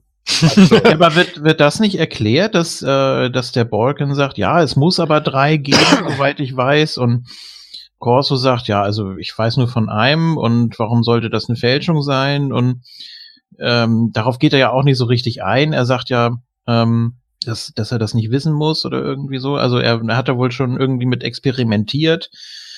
Keine Ahnung, vielleicht hat er schon mal Ich- irgendwie ins Feuer gefasst oder so. Ich kann den, ich kann den äh, Einwand von Gordon da aber hin, äh, dahingehend aber verstehen, weil es ist schon ein bisschen merkwürdig, dass, dass Leute, die sich jahrelang mit so einem Thema auseinandersetzen, da, das nicht äh, ja auf die Kette kriegen oder das nicht raffen und äh, der Corso äh, ist ja gerade frisch drin eigentlich in diesem Ja. Thema, zumindest in diesem, diesem Teufelsthema und der merkt das sofort, finde ich auch ein bisschen merkwürdig. Naja, und wenn, selbst wenn, wenn wir es so hinschreiben würden, dass wir jetzt irgendwie sagen, okay, der Balkan, die Kessler und der Fahrgast, die können sich eigentlich nicht gut ab. Ja, die, die finden sich gegenseitig richtig scheiße. Und deswegen helfen die sich auch untereinander nicht. Und dann haben die halt ihre Bücher und sagen dann, ja, ich habe eins und ich habe auch eins. Du kriegst meinen nie zu sehen. Ja, okay. Du hast sowieso die Fälschung. Nee, du hast die Fälschung. So. Wir tun jetzt einfach mal so, als wenn das alles alte Wichser sind, die irgendwie im Kopf noch fünf Jahre alt wären. Dann ist trotzdem die Frage, warum ein Dean Corso dann einfach zu dem kommen kann und sagen kann, ja, ich würde es doch gerne mal studieren. Und dann der Taylor, äh, Entschuldigung, der Fargas, Taylor heißt er, der Schauspieler, der Fargas sagt ja dann auch sogar noch, äh, de- dem ist ja sofort auch klar, dass, dass der von dem Balkan kommt. Ja, äh, genauso wie das der Kessler ja auch relativ schnell klar ist. So, die sind ja alle Mhm. nicht doof. Das wissen die also auch. Aber dann lassen sie ihn halt trotzdem machen, weil ja, du bist ja nur die rechte Hand von dem, ne? Dir vertraue ich dann dass du, nicht, dass du natürlich auch theoretisch sofort mit dem Buch irgendwie abhauen könntest und ich nur ein alter Penner bin, der dir gar nicht hinterherrennen kann. Das ist natürlich vollkommen irrelevant in dem Moment. Das sind so Sachen, die sind mir zu schwach. Äh, nee, das kann ich nicht ganz so teilen. Ich sag mal ganz ehrlich, Punkt eins, ähm, Dean Corso wird ja mit der Nase draufgestupst von den Zwillingen. Das heißt, ihm wird die Lösung ja auf dem Silbertablett serviert. Mhm. Dass die, äh, dass die Holzschnitte sich unterscheiden, jetzt mal abgesehen von dem LCF, er weiß ja nur von, von der Signatur, dass die anders ist. Mhm. Und die vergleicht er dann ja auch. Als er dann das zweite Buch in, Hand, in der Hand hat, also das erste, wo er hingeht, ist er zu den Zwillingen. Und die sagen ihm ja, "Ha, ist dir das noch nicht aufgefallen? Guck mal, die Signatur ist bei drei Holzschnitten anders. Und da kann er noch nicht wissen, dass das mit äh, den Bildern genauso ist, dass die sich auch unterscheiden. Erst als er das erste Buch bei dem Fagersch vergleicht, sieht er, oh, guck mal an, da sind ja sogar die Bilder anders. Und äh, das konnten die anderen ja nicht. Wobei allerdings ich es nicht so wahrgenommen habe, dass der Fargasch irgendwie mit Borken in Verbindung steht. Beziehungsweise wissen die zu dem Zeitpunkt ja noch nicht, dass äh, die Telfer, das Quatsch, nicht die Telfer, wie Baronin, ja die Baronin, nee, wer, wer ist die Alte im Rollstuhl? Das Die ist auch Baroness Kessler. Genau, dann ist es die Telfer. Äh, die wissen ja noch nicht, dass äh, der Telfer entsprechend verstorben ist und sein Buch an Borken verkauft hat. Genau. Also vielleicht liegt das irgendwo auch so, vielleicht zwischen Gordon und mir. Vielleicht kann man sich das auf die Art und Weise schon zusammenräumen. Weil viel Arbeit, also detektivische Arbeit, hat ja äh, Dean Corso nicht. Weil wenn ich jetzt schon weiß, okay, ich habe hier einen Ansatz, wonach ich überhaupt suchen muss, er soll ja einfach nur die Bücher miteinander vergleichen. Und das tut er anfangs ja. Er guckt ja auch schon mal so, ah ja, hier äh, das beschädigte S, bla, und hast nicht gesehen, die Schriften und so weiter, liest da so ein bisschen drin. Beim dritten Buch macht er das ja schon gar nicht mehr, sondern guckt direkt auf die Holzschnitte drauf. Ihm ist die Schrift ja ja vollkommen scheißegal. Und ich kann, kann mir auch sehr gut vorstellen, dass äh, die anderen, die äh, Baroness, die Telfer, der äh, Fargasch und so weiter, zumindest wenn sie versucht haben, äh, durch das Buch den Teufel äh, zu beschwören. Ganz besonders natürlich der Club Dumas, ne, wonach das Buch ja eigentlich äh, benannt ist, dass äh, sie das eher in den Schriften gesucht haben, anstatt wie jetzt eben durch die durch die Holzschnitte. Und auch die Holzschnitte allein hätten ihnen ja nicht geholfen, weil dann fehlt ja noch die entsprechende Burg, die ja der Balken gefunden hat. Also untätig war der ja auch nicht.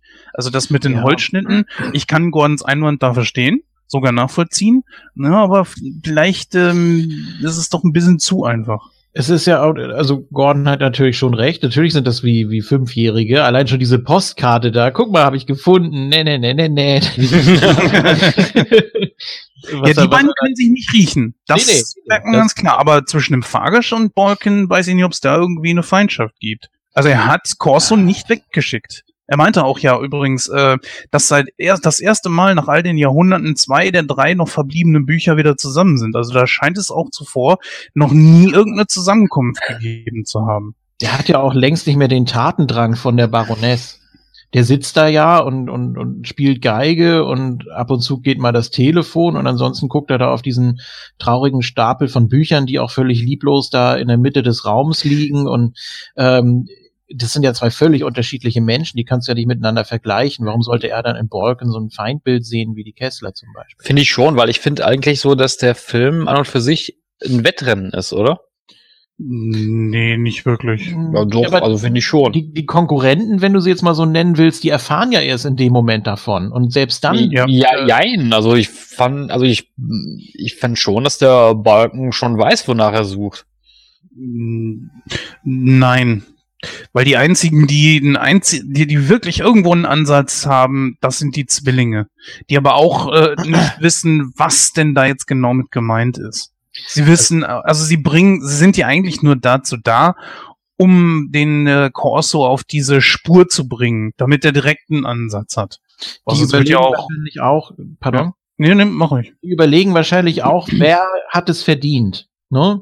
Und die kennen natürlich auch die, die drei anderen und sagen, ja, okay, das ist aber, hm, die, die kommen da jetzt nicht so für in Frage. Die haben alle irgendwo ihre, ihre kleinen Makel, ihre kleinen Macken und der Balken ist wahrscheinlich sogar schon völlig besessen und ähm, Der eine schickt da lächerliche Postkarten. Nee, also der ist ja, nee.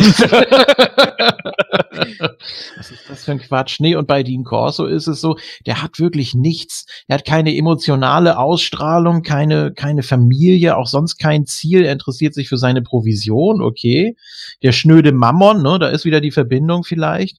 Und auch, äh, was, äh, was Green Eyes ihm dann sagt, Mensch, das habe ich dich ja noch nie erlebt. Ich wusste ja gar nicht, dass du dazu fähig bist, als er hier, äh, weiß nicht, wie er heißt, der, der Ernest Miller-Typ da im Keller erschlägt und so. Also, er ist scheinbar auf dem richtigen Weg und wird dafür dann eben belohnt von den Zwillingen. Und das finde ich völlig in Ordnung. Die, die geben ihm ja wirklich nur, oder sagen die nicht sogar einmal, äh, raten Sie doch mal, oder irgendwie sowas, ne? So, so, so völlig äh, verspielt auch dadurch. Und Hm. also fand ich, fand ich schon, fand ich schon witzig. Und auch, wie gesagt, verdient und auch äh, angemessen. Bei den anderen, ja gut, das ist klar, nee, dem helfen wir nicht. Und äh, das hat natürlich auch wahrscheinlich sehr lang gedauert, äh, diese Seite da zu fälschen. Ne? Und dann haben sie ja auch gesagt, das ist äußerst kostspielig und ja, ich weiß nicht genau, wie die sich das gedacht haben. Haben die überlegt, ja, vielleicht kommt ja irgendwann jemand oder, oder hatten die irgendeine Vision oder weiß man nicht. Aber du merkst schon die Ironie an deiner Aussage, ne? Wieso? Wer hat's verdient, zum Teufel zu gehen? Ja, das, das ist ja eben auch die Frage. Und ich finde das auch ganz interessant, dass wir, dass wir schon innerhalb der, der einzelnen Charaktere, die wir besprechen, schon fast den ganzen Film hier durchnehmen. Ähm, Das ist schon gut. ja, das zeigt ja nur, wie interessant der wirklich ist. Ähm, das ist ja auch die Frage, was passiert genau? Ist es eine Belohnung? Ist es, ist es eine Art Verdammnis, aus der du nie wieder rauskommst? Oder äh, wird man wirklich nur gelockt? Ähm, sucht der Teufel möglicherweise einen Nachfolger oder einen Stellvertreter? Oder was genau passiert da? Ähm, das ist ja, das gibt's ja auch immer wieder so, so Hinweise, auch mit dem Jahr 1666 und ich habe heute, ich habe nicht bewusst drauf geachtet, das ist mir nur so ins Auge gesprungen, auch auf dem Taxi steht 6x67 oder irgendwie sowas, also auch nicht, nicht eine komplette Oh, Anspielung. Neighbor of the Beast. ja, genau. Immer Ruhe da hinten. Na gut, man muss natürlich schon äh, bedenken, dass der Teufel Gott gleich ist. Das heißt also, kann man sagen, Ja, ja. er ist auch eine Gottesgestalt, also wenn er Gott gleich ist und auch Naja, der Gott, Sekunde, Sekunde, der Teufel ist ein gefallener Engel, ne?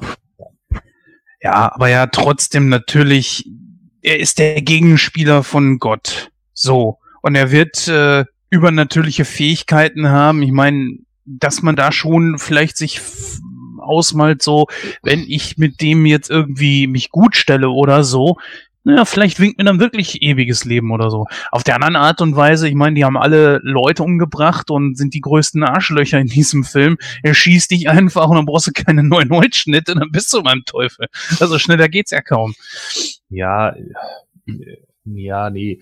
Also er, erstmal, das ist ja eigentlich auch nicht richtig. Der Teufel ist ja eigentlich gar nicht der Gegenspieler von Gott. Das ist erst in, in, im, im, Mittelalter äh, so entstanden. Äh, Genauso wie äh, es ist eben so falsch mit dem Pentagramm, was sie äh, drauf haben. Der Pentagramm ist früher mal ein Schutzzeichen gewesen, ja.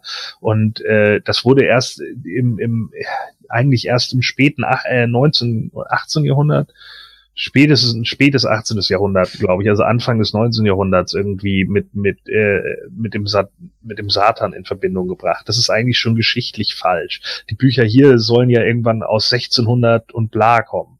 So, das heißt, da wäre das eigentlich noch ein Schutzzeichen gewesen. Also in dem Moment eigentlich schon vollkommen falsch besetzt. Ähm, der Teufel an sich, wie gesagt, eben ist ja nur der gefallene Engel. Das heißt, er führt ja in dem Moment nur in Versuchung. Es geht aber nicht darum, dass er gegen Gott spielt, sondern er, er testet die Menschen ja nur. Also das, Mhm. das geht ja, das geht ja zurück in, äh, wenn wir das auf philosophischer Ebene betrachten, auf die Theodisee eben. Ne? Äh, Was, was machen Gott und Teufel? Halten sie sich raus? Oder wie auch immer. Und wie viel freien Willen hat der Mensch eigentlich so? Und da wird dann halt eigentlich eher nur ja, nur die Bühne bereitet. Deswegen glaube ich auch nicht, dass das Mädel tatsächlich der Teufel ist, weil er dann aktiv eingreifen würde. Und das tut er nicht. Zumindest nicht laut den Schriften, die dann so da sind.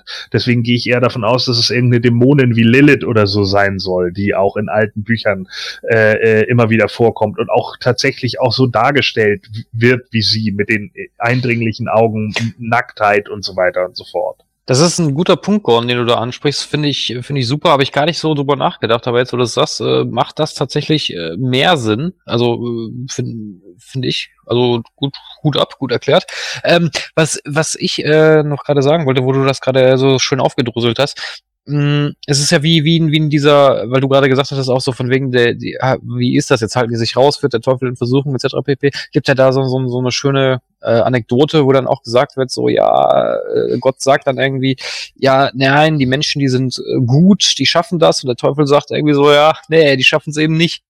Ja, genau. Also es geht ja eben darum, dass, dass äh, Gott ja den Menschen nach seinem Abbild schafft, etc. Und die halt die besondere Vormachtstellung haben. Da können wir jetzt mal kurz die Brücke schlagen zu Konstantin, ja, und Gabriel, äh, wo sie ja auch sagt, warum habt ihr äh, das Vorrecht in diesem Universum? Ja, kein Mhm. anderes Lebewesen hat so viele Möglichkeiten wie ihr. Ihr könnt euch benehmen wie die Letzten und braucht euch nur zu entschuldigen und er öffnet euch sein Herz. Warum? Mit welcher Berechtigung? So, und das ist ja im Endeffekt von Gabriel bei Konstantin genau der gleiche Anklang, den ja Lucifer so gesehen auch hat. Ja, während Lucifer natürlich ein viel sarkastischerer Arsch in dem Falle ist. so. Und äh, da geht's halt hier wieder zurück. Also ich Mann, ich habe mich auch sehr lange damit beschäftigt, weil ich schon in Schulzeiten darüber Dutzende Referate gehalten habe. Das ist halt so ein, äh, ja, das, das Thema ist halt halt sehr komplex so. Und äh, mir geht's halt einfach darum, äh, für mich wirkt der Film einfach wie ein italienischer Giallo, der Mystery-Elemente nutzen will, die er nicht so richtig versteht. Mhm. Ja. Ja gut, aber ich meine, auf, auf der anderen Seite hast du, hast du natürlich recht, was du angeprangert hast, auch mit dem Pentagramm und so. Das habe ich auch mal gelesen, dass das äh, früher eigentlich eine andere Bedeutung hatte. Ähm, aber äh, gut, man braucht bei so einem Film natürlich immer so einen Wiedererkennungswert. Ne? Und wenn du heutzutage oder auch in den 90ern, wenn du da ein Pentagramm gesehen hast, dann wusste, oder war es natürlich das sofort mit dem Teufel assoziiert. Ja, sicher. Aber äh, geschichtlich gesehen in dem Film hier ist es falsch. Ja, das ist richtig, das stimmt. Ne? Und das, Ja, gut, äh, das Hakenkreuz von Hitler war ja auch mal irgendwann ein Sonnensymbol, bevor er sich dem bemächtigt hat. Ja, Moment, Das aber das ist das, nee, Moment, das, das, das Hakenkreuz ist, ist linksdreh, äh, äh, rechtsdrehend und äh, das, das Sonnensymbol ist linksdrehend. Er hat das natürlich geklaut und dann gespiegelt, okay, aber das ist eben genau der Punkt, so. Und hier geht es ja auch darum, äh, es geht ja eben darum, dass du ein Buch hast, das aus der und der Zeit sein soll.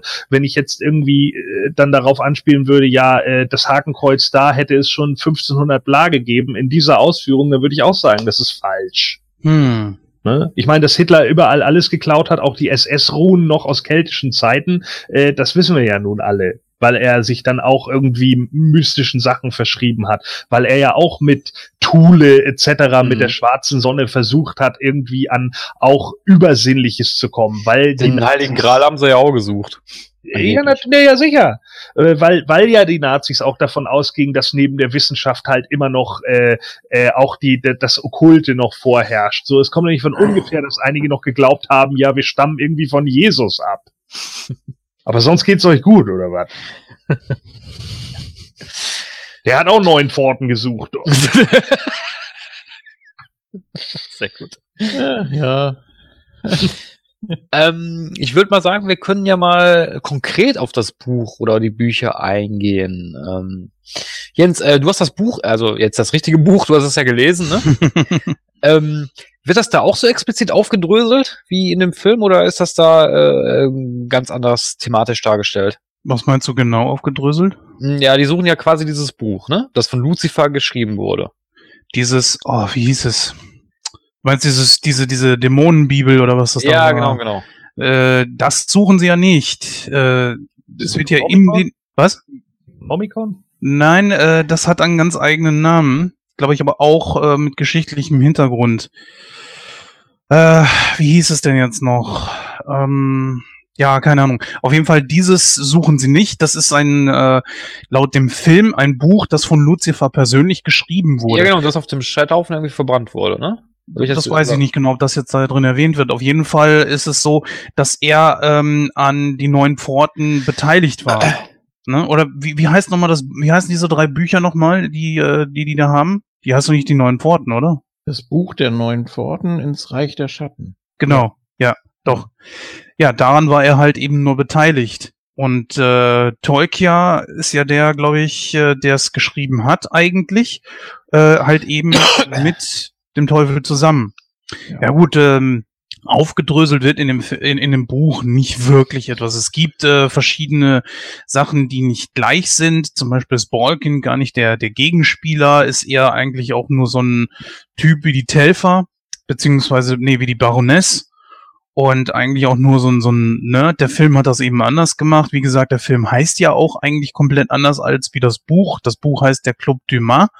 Und äh, in dem Buch geht's halt eben, also im Club Dumas geht's halt eben auch mehr eher so um den Club da ist das dann schon ein bisschen anders als wie in dem Film.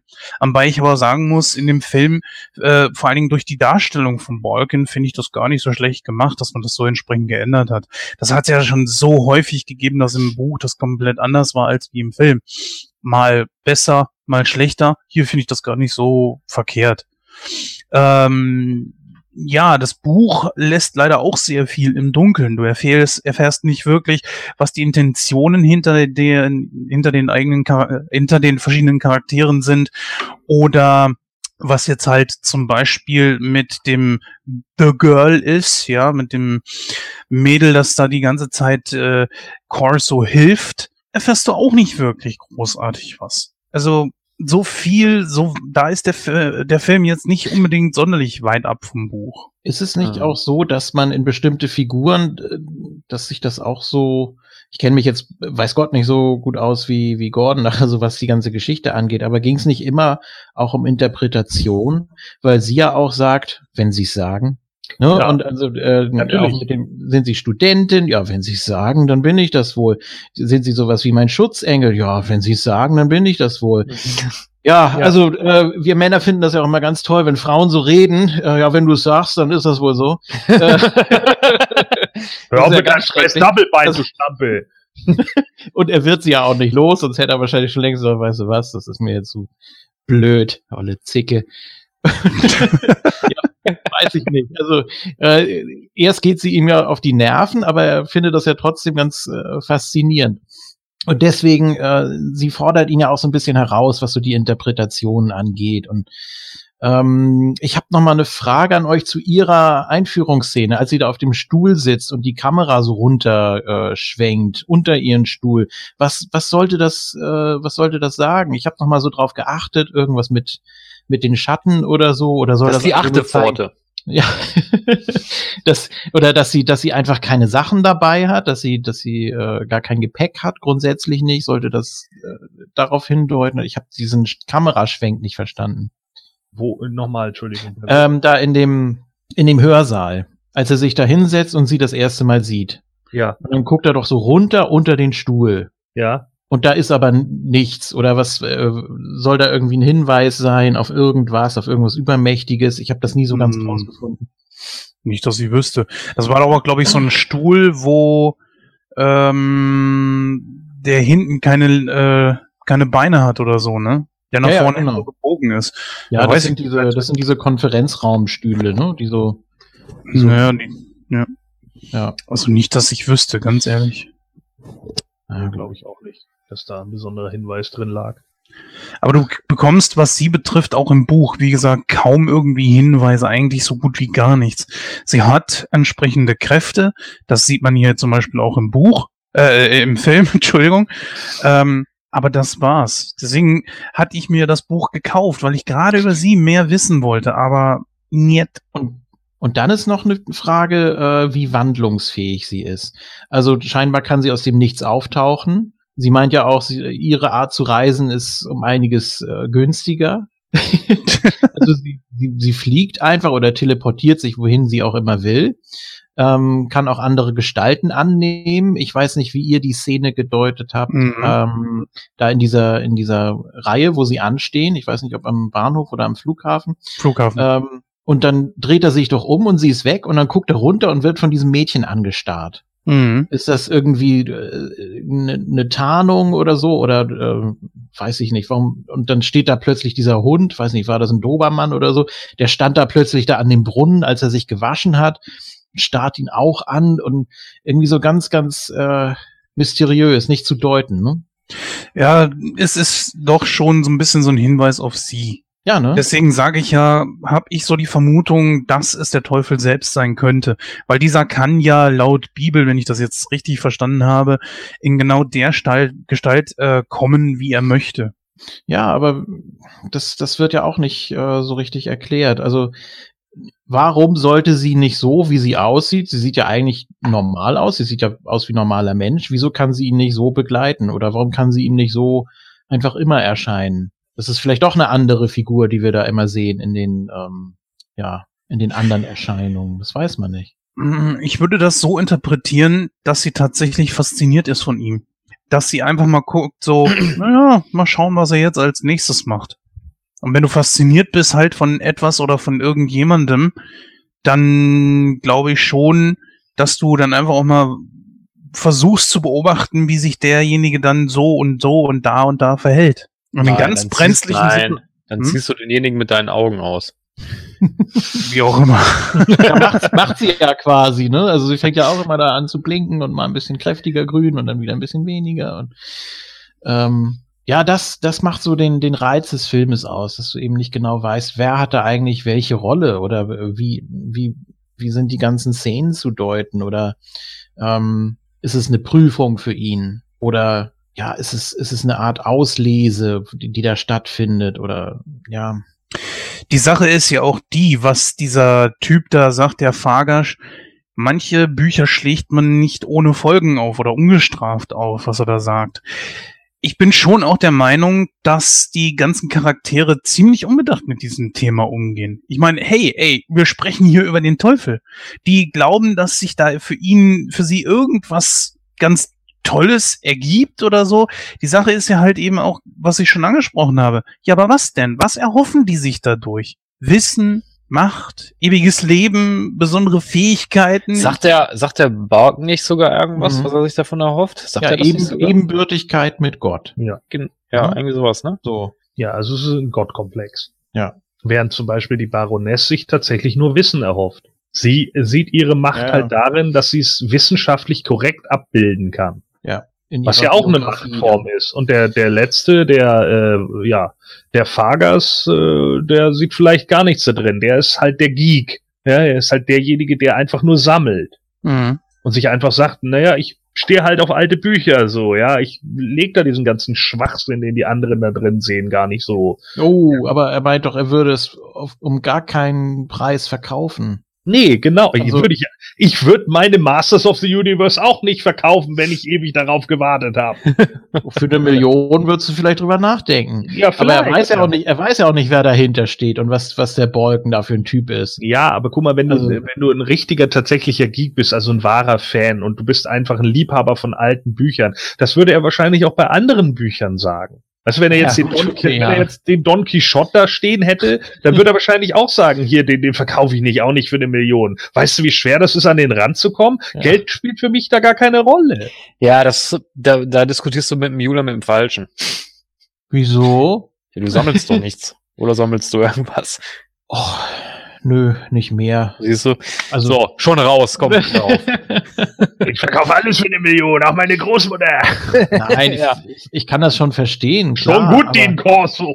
Ich dachte nur, es hätte jetzt sich jetzt genau ähm, nur um dieses eine Buch gedreht für ihn. Und das, Das glaube ich da nicht. war ja dann auch eigentlich schon klar, okay, der muss dran glauben.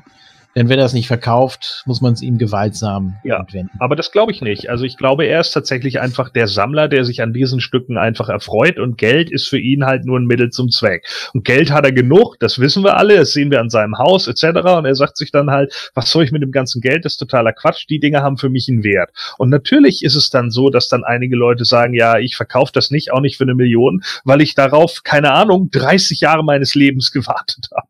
Ja. Übrigens, was ich in dem Film auch richtig, richtig gut finde, ist, neben dem ganzen okkulten Thema, ist, dass er sehr bodenständig bleibt. Wir haben ja mit dem Hauptcharakter jemand, der dauernd irgendwo eins auf die Nase kriegt, der blutet, der auch immer zu Boden geht. Also, das finde ich auch sehr, sehr gut an dem Film. Dass, wenn man sich das Okkulte mal wegdenkt, könnte das tatsächlich auch im realen Leben so passiert sein. Und die einzige wirklich große Action-Szene, neben dem Schluss zum Beispiel, was ich aber nicht wirklich als Action-Szene bezeichnen möchte, äh, das ist ja die, wo dieses Gerüst zusammenbricht. Naja, und vielleicht noch die Prügelei, ne, wo sie mal den Roundhouse-Kick von Chuck Norris auspackt. Ja, gut, okay, gerne. Also, das kann man natürlich noch dazu rechnen. Aber sonst äh, ist der Film recht bodenständig. Er konzentriert sich wirklich darauf, sehr mystisch zu bleiben und äh, an diesem Rätsel auch einfach zu kleben. Ja, ich glaube, das ist aber auch so ein bisschen Polanski dahinter, ne? Also ich meine, das kennen wir ja Mhm. von Rosemary's Baby, wobei ich sagen muss, Rosemary's Baby hat den Suspense besser eingefangen. Der wirkt, äh, obwohl er älter ist, gruseliger. Ähm, der hier wirkt mehr wie so eine Art Abhandlung, die so ein bisschen, äh, äh, ja, so ein bisschen weirden äh, äh, Ge Geschmack irgendwie hat, wo ich irgendwie immer denke, naja, irgendwie will ich schon wissen, wie es weitergeht. Das ist ein bisschen komisch gerade, aber, aber so richtig gruselig ist der nicht. Nee. Krimi. Bitte? Ich finde, er ist mehr ein Krimi. Ja, vielleicht, Ne? ja. Also Mhm. genau, so, so ein Mystery-Krimi, ne? Ja, wo man sich die genau. ganze Zeit so denkt, so ist jetzt was dran oder nicht. Weil am Anfang ist es ja auch ziemlich gut gemacht, wo eben äh, äh, Balkan dann zu ihm sagt, ja, er soll es mit dem Teufel äh, geschrieben haben und Corso guckt ihn an. Ernsthaft? So, ja. Also auch mit diesem Blick, den dann jeder hätte, ne? Ja, klar, mit dem Teufel, nee, ist klar. Ne, ich ich habe mich auch schon ganz gegruselt, als du deinen unglaublich schlauen Code 666 eingegeben hast. so, ja. Das, das wären natürlich so Sachen, wo ich dann auch da gesessen hätte, so als, als der Dean Corso hätte ich auch gedacht, oh ja, bitte, bitch, please.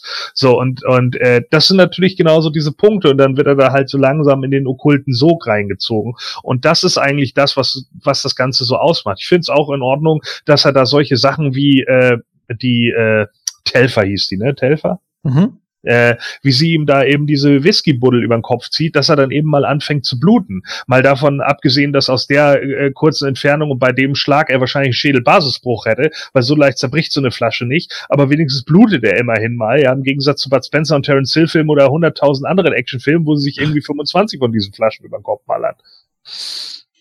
Naja, wenn es wirklich um Unsterblichkeit geht, dann äh, müsste Dean Corso sich extrem beeilen, weil so viel wieder raucht, das ist ja Wahnsinn. Der muss ja schon Das- Lungenkrebs haben eigentlich. Das hat mich sowieso die ganze Zeit gestört. Er ist ein Büchernah und raucht die ganze das hat- Zeit alles zu und Das überhaupt hat wird. Melina auch gestern tausendmal gesagt. Die meinte, nicht rauchen bei teuren Büchern. Nee, das geht doch auch nicht. Und dann vor allem auch da die, die, die Zwillinge, da wo dann die Asche da auf das Cover fällt und so, das stört ihn dann ja plötzlich.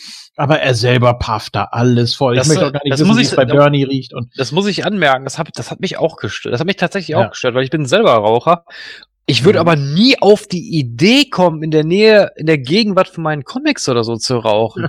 ja. auf die Idee würde ich nicht mal kommen. Machst du das nicht? Nein, natürlich nicht. Ja, gut, also wenn du so ein extremer Sammler bist, dann. Hm? Rauchen ist eine Wertminderung in dem Bereich, Mann. Ja, Äh, natürlich. Höchstgradige Wertminderung. Ja, gut, was jetzt seine Comics betrifft, äh, das ist natürlich was anderes. Wenn du nur jemand bist, der die liest und dann vielleicht so auch wieder wegwirft oder so, dann spielt es Ja, halt keine natürlich, Rolle. Jens. Ich, ich habe eine riesige Comicsammlung. Ich, Ja, ich du, lese aber doch andere Leute. Ja, nein, Ja. aber ich, ich meinte jetzt nur als Vergleich. Er Ja, ist ja, ja ein klar. Buchliebhaber. Der Corso weiß doch Bescheid. Also es ist ja nun nicht so, dass er irgendwie so ein Hiopai ist, der jetzt das sagt, ja, wissen Sie, ich habe hier so einen Penner von der Straße geholt. Hier ist mal das Buch. Gucken Sie das mal an. Okay.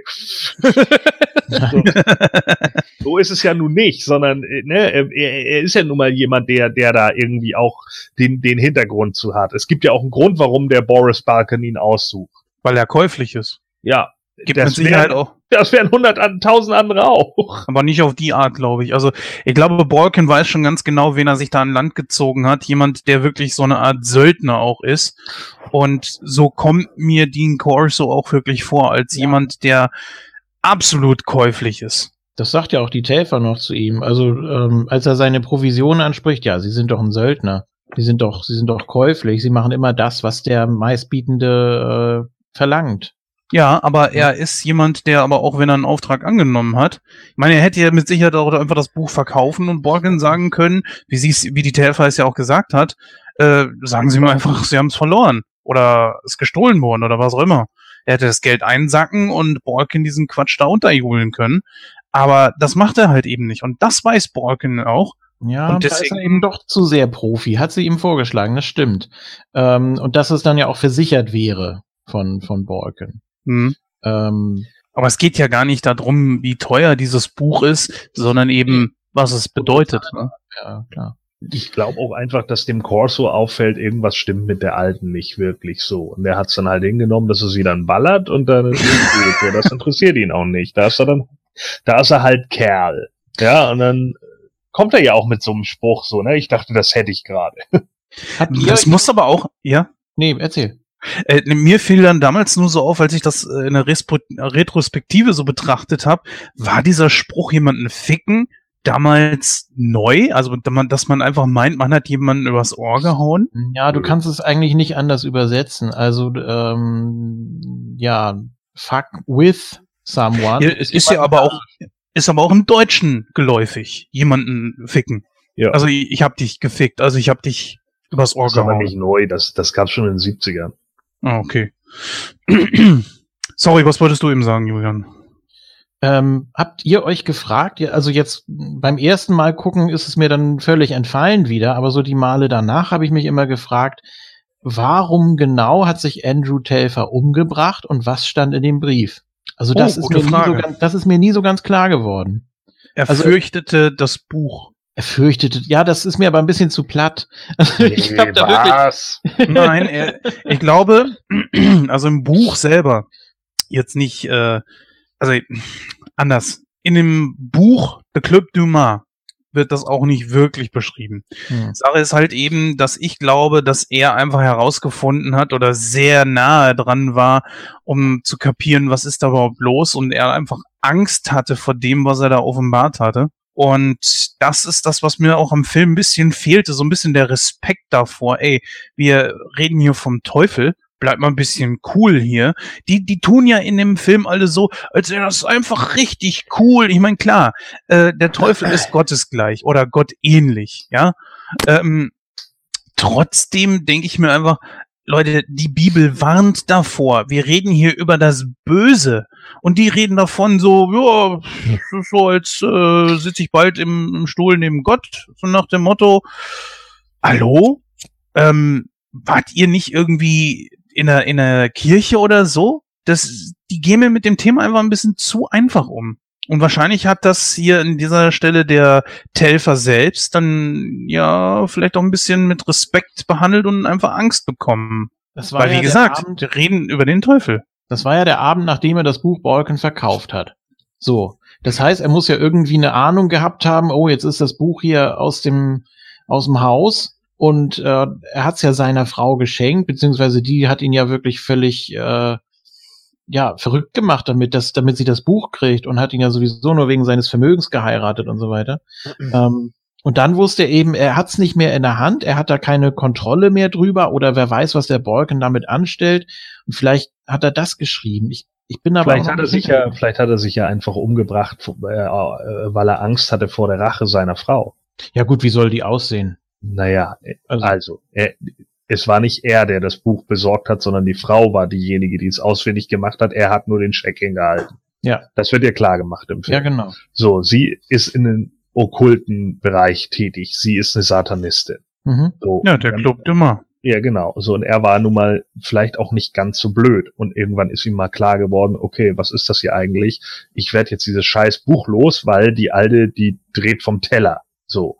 Ja, dann hat er das Buch halt verkauft für den und den Preis und dann wurde ihm klar, wenn sie das rausfindet, dann werden die Satanisten mit mir wahrscheinlich schlimmere Dinge machen, also nehme ich mir selber das Leben. Ja, leider gibt äh, das okay. Buch an sich auch Kein keine Hinweis. Auskunft. darüber. Nee, Nee. Nee. Das weil es auch unerheblich ist für den Film, für die Geschichte. Ja, genauso ich dachte immer, unerheblich, wie ob Boris Balkan Mensch ärger dich nicht gerne spielt. Äh, du bist ein Paragraphenreiter, das war ja dann nur ein Beispiel. Aber ist Nein, egal. Was, äh, was, was könnte in dem Brief gestanden haben? Ähm, vielleicht, vielleicht Ausflüchte, also möglicherweise gar nichts über das Buch oder die Zusammenhänge, weil ja auch gesagt wird, dass, ähm, dass die Haushälterin ihn gefunden hätte, meine ich. Sein Abschiedsbrief. Ja, ja, genau. Dass dann da möglicherweise irgendein Ablenkungsmanöver drin stand, dass man da gar nicht so die Rückschlüsse ziehen kann. Weiß man ja Möglich. nicht, dass er eine Krankheit vorgetäuscht hat oder so. Ja. Gut, dann würde ich sagen, ähm, eigentlich haben wir soweit alles durch. Es sei denn, ihr habt noch irgendwas Wichtiges, was ihr anmerken wollt? Mh, ja, die Musik ist ganz gut gewesen, finde ich. Also sehr gute Wahl, sehr schön komponiert worden. Auch eigentlich passend zu jeder Szene, auch sehr bodenständig. Ja, Ja. das stimmt. Dem kann ich mich anschließen. Das stimmt. Mystisch. Ja. Hat mich auch an äh, Ghostbusters erinnert. Also nicht den Titelsong natürlich, sondern äh, den, sondern den, äh, den anderen Soundtrack immer. Mhm. In der Bücherei zum wegen- Beispiel. Ja, ich wollte gerade sagen, du meinst wegen dem teilweise holprigen Klavier, ne? Ja, ja, genau. Das klingt schon Ja. sehr ähnlich, finde ich. Mhm. Das habe ich auch an der einen Szene gedacht. Da habe ich auch gewartet auf.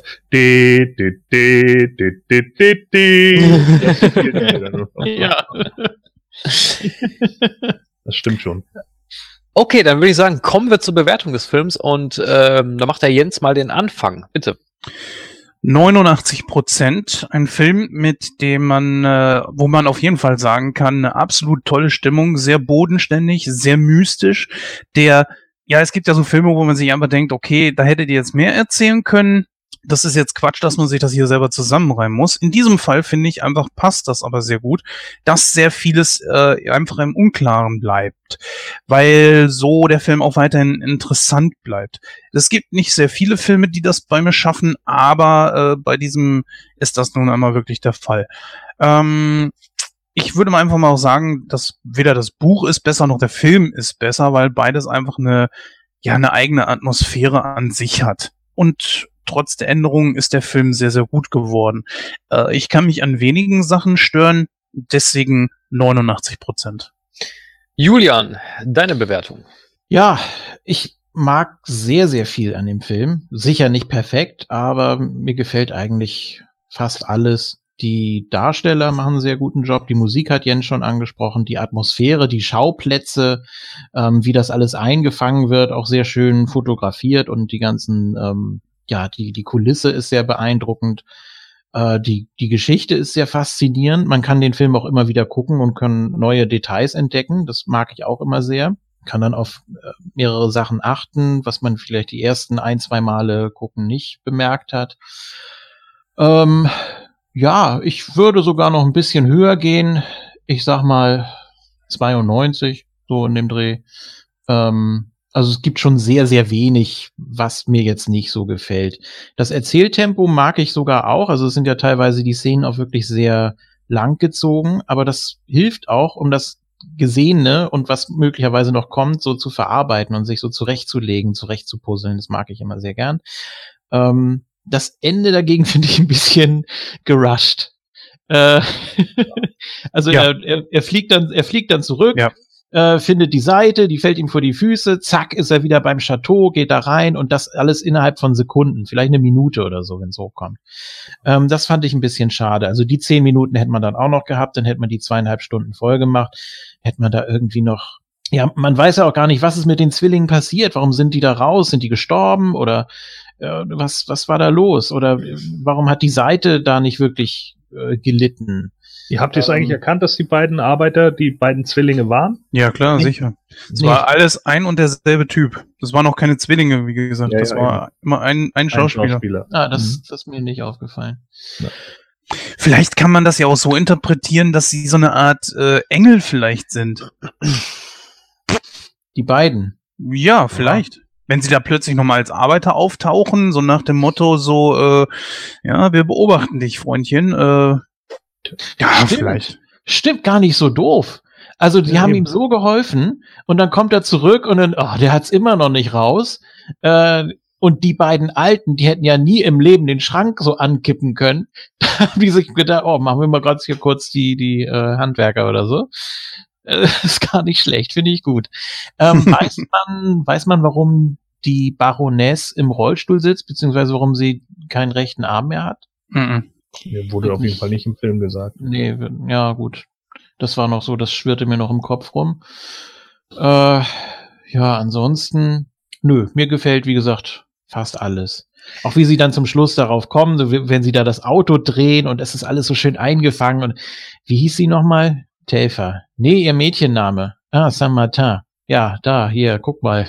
Oh, und dann in dem Moment, und in dem Moment wird darauf fokussiert. Oder auch als er dann dann nochmal in dem, in dem Bistro sitzt da und dann auf der anderen Seite wieder hier den, na, den Ernest Miller Typ entdeckt und äh, da geht plötzlich das Licht an drin und dann sieht er nur noch sein eigenes Spiegelbild. Das sind alles so schöne Effekte, die du wirklich mit simpelsten ähm, Methoden machen kannst. Und die machen den Film, glaube ich, auch aus. Also ist alles handwerklich auch sehr schön gemacht.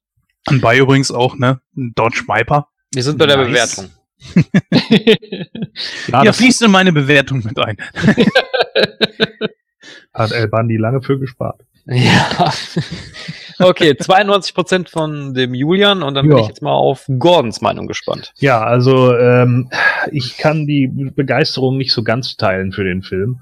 Ähm, es gibt sicherlich ein paar Sachen, die vollkommen in Ordnung sind und die auch äh, ordentlich äh, äh, umgesetzt sind, aber ähm, mir, mir fehlen einfach zu viele Sachen. Gerade das Ende geht mir unglaublich auf die Nüsse. Also das ist äh, äh, für mich vollkommen unbefriedigend. Ähm, es passiert einfach in, in dem Moment zu wenig. Ich glaube, das Ende des Buches war sogar so, dass es im Endeffekt nur darum geht, dass der Balkan verbrennt oder der der äh, Bad Guy im Buch ist es, glaube ich, nicht der Balkan, ne? Das ist ein anderer, ne?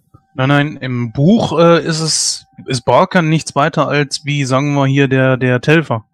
Ja. Quatsch, Telfer, der äh, Fargasch. Das ist einfach ein Bu- Bücherner. Der hat nicht wirklich groß eine Rolle. Aber das haben sie für den Film halt eben geändert. Im sonst ist es der Club Dumas. Ja, aber am eigentlich so Schluss der- ist es, ist es glaube ich, im, im Buch, zumindest habe ich das, meine ich, mal gelesen, dass es im Buch so war, dass da auch einer ist, der das dann versucht und am Schluss eben verbrennt. Und da ist dann, glaube ich, so der Absa der, der, der, das Schlusswort, äh, jeder bekommt den Teufel, den er verdient. Das weiß ich nicht mehr. Ist 15 Jahre her, dass ich das Ja, Buch gelesen habe. Ich weiß es auch nicht mehr genau. Ich habe halt nur mal eine Zusammenfassung zu dem Buch gelesen, weil ich irgendwie damals schon dachte, der Film ist für mich unstimmig in einigen Punkten. Ja. Mal davon ab, dass ich, äh, dass, dass einige äh, Sachen natürlich äh, schon so Folgefehler beinhalten, eben auch so Fehler mit dem, mit dem Pentagramm etc., wenn man sich halt ein bisschen mit der Materie auskennt, dann ist es halt ein bisschen anstrengend. Äh, davon ab, dass er irgendwie, als er von der Burg zurückkommt, irgendwie die, die Tür zuschlägt und man dann plötzlich die Kameracrew im Rückspiegel sieht. Das sind alles so Sachen, wo ich dann da sitze und mir denke, oh, und das fällt mir dann auch noch auf und dann denke ich so, ah, das ist blöd. Warum ich vorhin gesagt hatte, es wirkt auf mich wie ein italienischer Giallo, äh, bevor jetzt natürlich alle rumschreien, nein, das ist ja kein Giallo, nee, ist mir klar, dass es kein Giallo ist, ja. Äh, es geht nur darum, dass es einfach so von dem Setting her, von dem filmerischen her, von dieser altbackenen Kamera her, äh, äh, von den Detailaufnahmen her, sehr an diese alten 60er, 70er Jahre Giallos erinnert, die irgendwie Mario Brava oder meinetwegen äh, wenn ich ihn unbedingt erwähnen muss, Dario Argento äh, äh, so aufgeführt haben, ja äh, die Giallos von Argento zeichnen sich halt immer durch sehr viel Blödsinn aus, deswegen mag ich ihn nicht so gerne. Ähm, ja, die, die äh, Emanuel Seigner beispielsweise ist in meinen Augen nur gecastet worden, weil sie hübsch war und Roman Polanski wieder einen Fetisch für sie hatte. Nee, der ist, glaube ich, sogar mit ihr verheiratet gewesen. Ja, also. Das war kein Ja, Wunder, dass sie genommen wurde. So Ja, eben. Spielberg und Kate Capshaw. Ne? Das war die dritte Frau von ihm. Die dritte. ja, so, also, dann, dann stimmt das doch. Er hat, sie ist gecastet worden, weil er sie heiß findet. Nicht, weil sie geile Schauspielerin ist. Naja, So. gut. Und äh, da geht's eben nur darum, so dass die Alte ganz gut aussieht und ziemlich hübsche Augen hat und darauf rödelt sich Polanski ein und dann setzt er sie da halt eben ein und fertig. Okay, kann man machen, kann man auch lassen. Ähm, das sind, sind so Sachen, wo ich dann irgendwie sage, puh, also Langella finde ich ziemlich stark, wobei er mir äh, in den Abschlussszenen teilweise schon fast ein bisschen zu sehr chargiert, ja, äh, wo obwohl ich natürlich zugestehen muss, bei der Boo-Szene habe ich gelacht, äh, weil ich es halt Mhm. einfach gut fand, wie man, wie, wie, wie albern man so einen satanischen Club auch mal darstellen kann.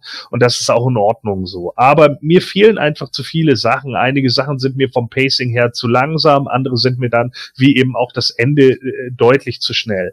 Dass der oft eine Atmosphäre aufbaut, auch inklusive der Musik, ist mir klar, aber das macht für mich nicht immer einen runden Film. Viele lieben gerade die Jallos deswegen, weil so viele Szenen dabei sind, die einem irgendwie im Kopf bleiben.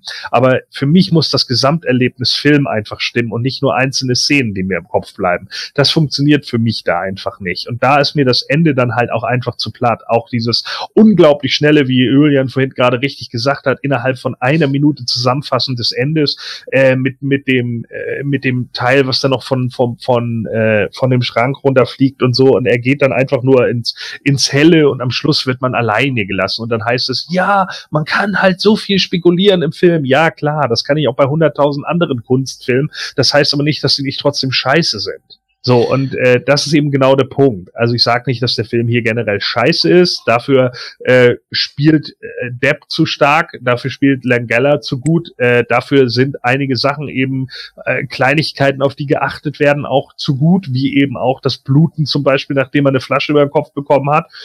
Einige Anspielungen sind wirklich gut und der Film schafft es, gerade in der Mitte diese Mystery-Atmosphäre ziemlich hochzuziehen, so wo er dann da sitzt. Aber unglaublich viel passiert nicht in dem Film. Wir kommen wenig weiter, was die Handlung angeht. Es ist halt ein unglaublich kurz erzählte Geschichte und vielleicht wäre das als Twilight Zone Folge irgendwie besser aufgehoben gewesen. So funktioniert er für mich nicht, vor allen Dingen nicht, wenn dann das Ende so schnell abgeschlossen wird und deshalb gebe ich dem eher 70 Prozent. Hm. Hm. Ja, 70 Prozent ist ähm, wenig, weniger als sie angegeben haben.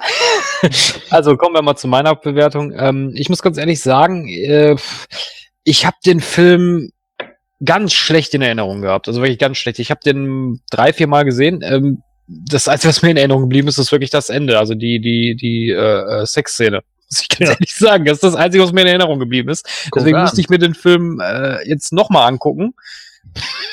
Und ich habe ich hab tatsächlich nach dem Film wieder die Hälfte vergessen gehabt. Also ich weiß nicht, woran es liegt. Vielleicht liegt es wirklich daran, was der Gordon gesagt hat, dass die Story halt, ja, ein bisschen sehr, ja, dünn, dünn vielleicht nicht, aber erzählerisch nicht gut ist, meiner Meinung nach. Dick Ähm, ist sie auch nicht. ja. ähm, was der Gordon gesagt hat, kann ich mich anschließen. Also Johnny Depp und äh, Frank Langella sind in ihren Rollen großartig, haben mir auch sehr gefallen. Ähm, das Rätsel war ganz nett, also das, wie das so aufgebaut wurde mit dem, mit dem Mystizismus und so, ja, das war auch ganz gut in Szene gesetzt. Äh, aber mehr hat der Film dann aber auch nicht. Und das ist eben das, was mich dann auch so ein bisschen langweilt irgendwo, weil du hast nicht wirklich richtig Tempo drin, du hast nicht wirklich spannende Sachen drin, außer wie gesagt halt so diesen, diesen Mystizismus, den fand ich ganz gut, aber das war's dann aber auch schon. Und ich glaube, das ist auch der Grund, warum der Film mir einfach nicht, nicht im Gedächtnis bleibt. Ich kann keine Zitate, also wenn ich Filme gucke, die, die ich bestimmt drei, vier Mal gesehen habe, dann bleiben mir so viele Szenen und auch Zitate in Erinnerung und das habe ich bei dem Film überhaupt nicht. Gar nicht. Und ähm, finde ich ein bisschen schade, weil an und für sich finde ich das Thema schon gut, aber es reicht meiner Meinung nach. Also für mich reicht's nicht ganz, um den Film da irgendwie eine Top-Bewertung zu geben.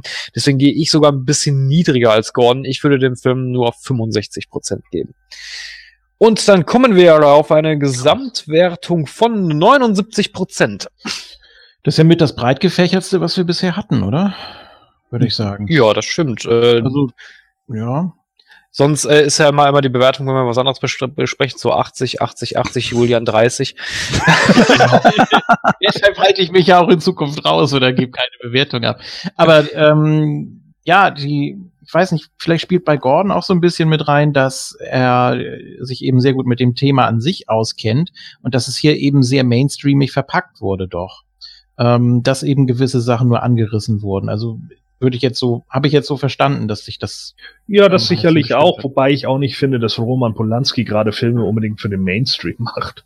Nein, das sicher nicht. Aber ich finde, so vom, vom Erzählstil und äh, ja, Drehbuch und das alles, das, ich finde schon etwas mainstreamiger als andere von ihm. Wobei Ja. ich jetzt natürlich auch nicht alle gesehen habe, nur ein paar, aber äh, ja, man kann ihn gut gucken. Also ich finde, der, der, der guckt sich ganz gut weg und auch die, dass man da ein paar Details immer wieder mal entdeckt. Ähm, Das denke ich auch. Also ich denke auch nicht, dass der jetzt wehtut. also, Nein, das nicht. Aber ich finde, er bleibt aber auch schlecht im Gedächtnis, also für mich zumindest. hm. Na gut, mich hat das so entgegengepackt, dass ich mir eine der wenigen Male das Buch gekauft habe. ja. Nee, Ja, ich, also aber so sind, hier äh, bleiben, bleiben einige Szenen schon. So sind. Eindrücke halt unterschiedlich, ne? Ja. Naja, gut. Ähm, liebe Zuhörerinnen und Zuhörer, wenn ihr noch etwas zu den neuen Pforten anmerken wollt, dann könnt ihr das natürlich wie gewohnt tun. Schreibt uns eine E-Mail an info.nightcrow.de, hinterlasst Feedback auf den Social Medias oder natürlich auf unserer Internetseite www.nightcrow.de. Bleibt eigentlich nur noch die Verabschiedung und da hören wir uns dann gleich.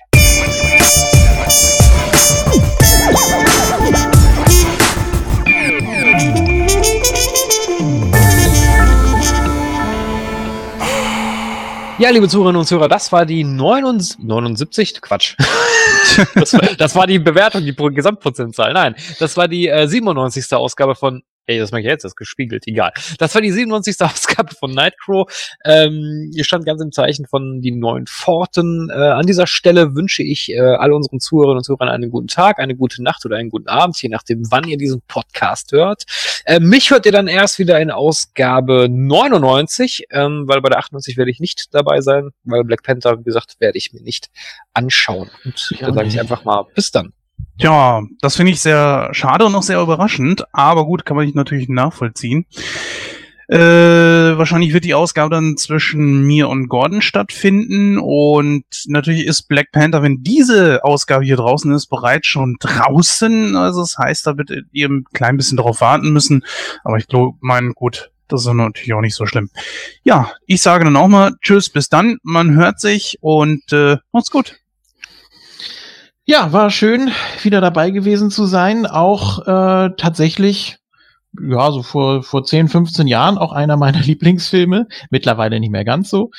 Ähm, ja, ich werde dann auch nächstes Mal nicht dabei sein, wenn ihr äh, über die Biografie von Bagheera sprecht. äh, werde, ich, werde ich mich raushalten.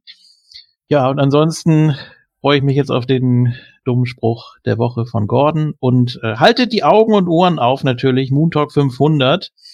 Da sind wir ganz dicht dran. Natürlich moontalk.net. Einfach mal drauf gucken und am besten auch mal was im Cyborg schreiben, bisschen Feedback dalassen. Ansonsten findet man uns auch auf Facebook und natürlich unter network.moontalk.net. Da findet man ganz, ganz, ganz, ganz viel auf unserem YouTube-Kanal. Dankeschön, bis zum nächsten Mal und tschüss. Gordon? Wo ist Gordon? Der überlegt sich einen guten Brüller für den Abschluss hier. Ja, so waren jetzt schon alle durch, okay. Ja. Ja, äh, ja, tschüss, bis dann. Äh, Black Panther muss leider noch ein bisschen äh, warten, weil äh, bei uns auf Sylt hält man das mal wieder nicht für nötig, den irgendwie zeigen zu müssen. Ähm, das haben wir jetzt schon ein paar Mal gehabt irgendwie. Wenn es dann so die ganz großen Marvel-Verfilmungen sind, dann äh, sehen sie das wohl irgendwie anders und holen sie sich dann mal gleich zum Start. Aber bei Black Panther ist das jetzt wieder nicht der Fall, wahrscheinlich weil den wieder niemand kennt oder sowas. Und bisher ist er nicht mal im Vorschauprogramm, was natürlich total toll für uns ist. Das heißt also, wir werden ihn wahrscheinlich wieder irgendwie in Husum oder in Flensburg oder sonst irgendwo gucken müssen, was ein bisschen anstrengend ist. Das nervt immer ziemlich. Ja, äh, das war dann die äh, neuen Pforten und vielleicht zum Abschluss, wenn Liana im Film immer mit dem Teufel im Bunde steht, ist sie dann Satan's Little Telfer? Mm. Oh, ey. Oh. Nicht schlecht, nicht schlecht. Vielleicht hat, vielleicht hat sie auch zwei ein Viertel Katzen wegen der neuen Ja. Pfoten. Jens und Out. Oder sie nimmt die Balkenroute. Naja.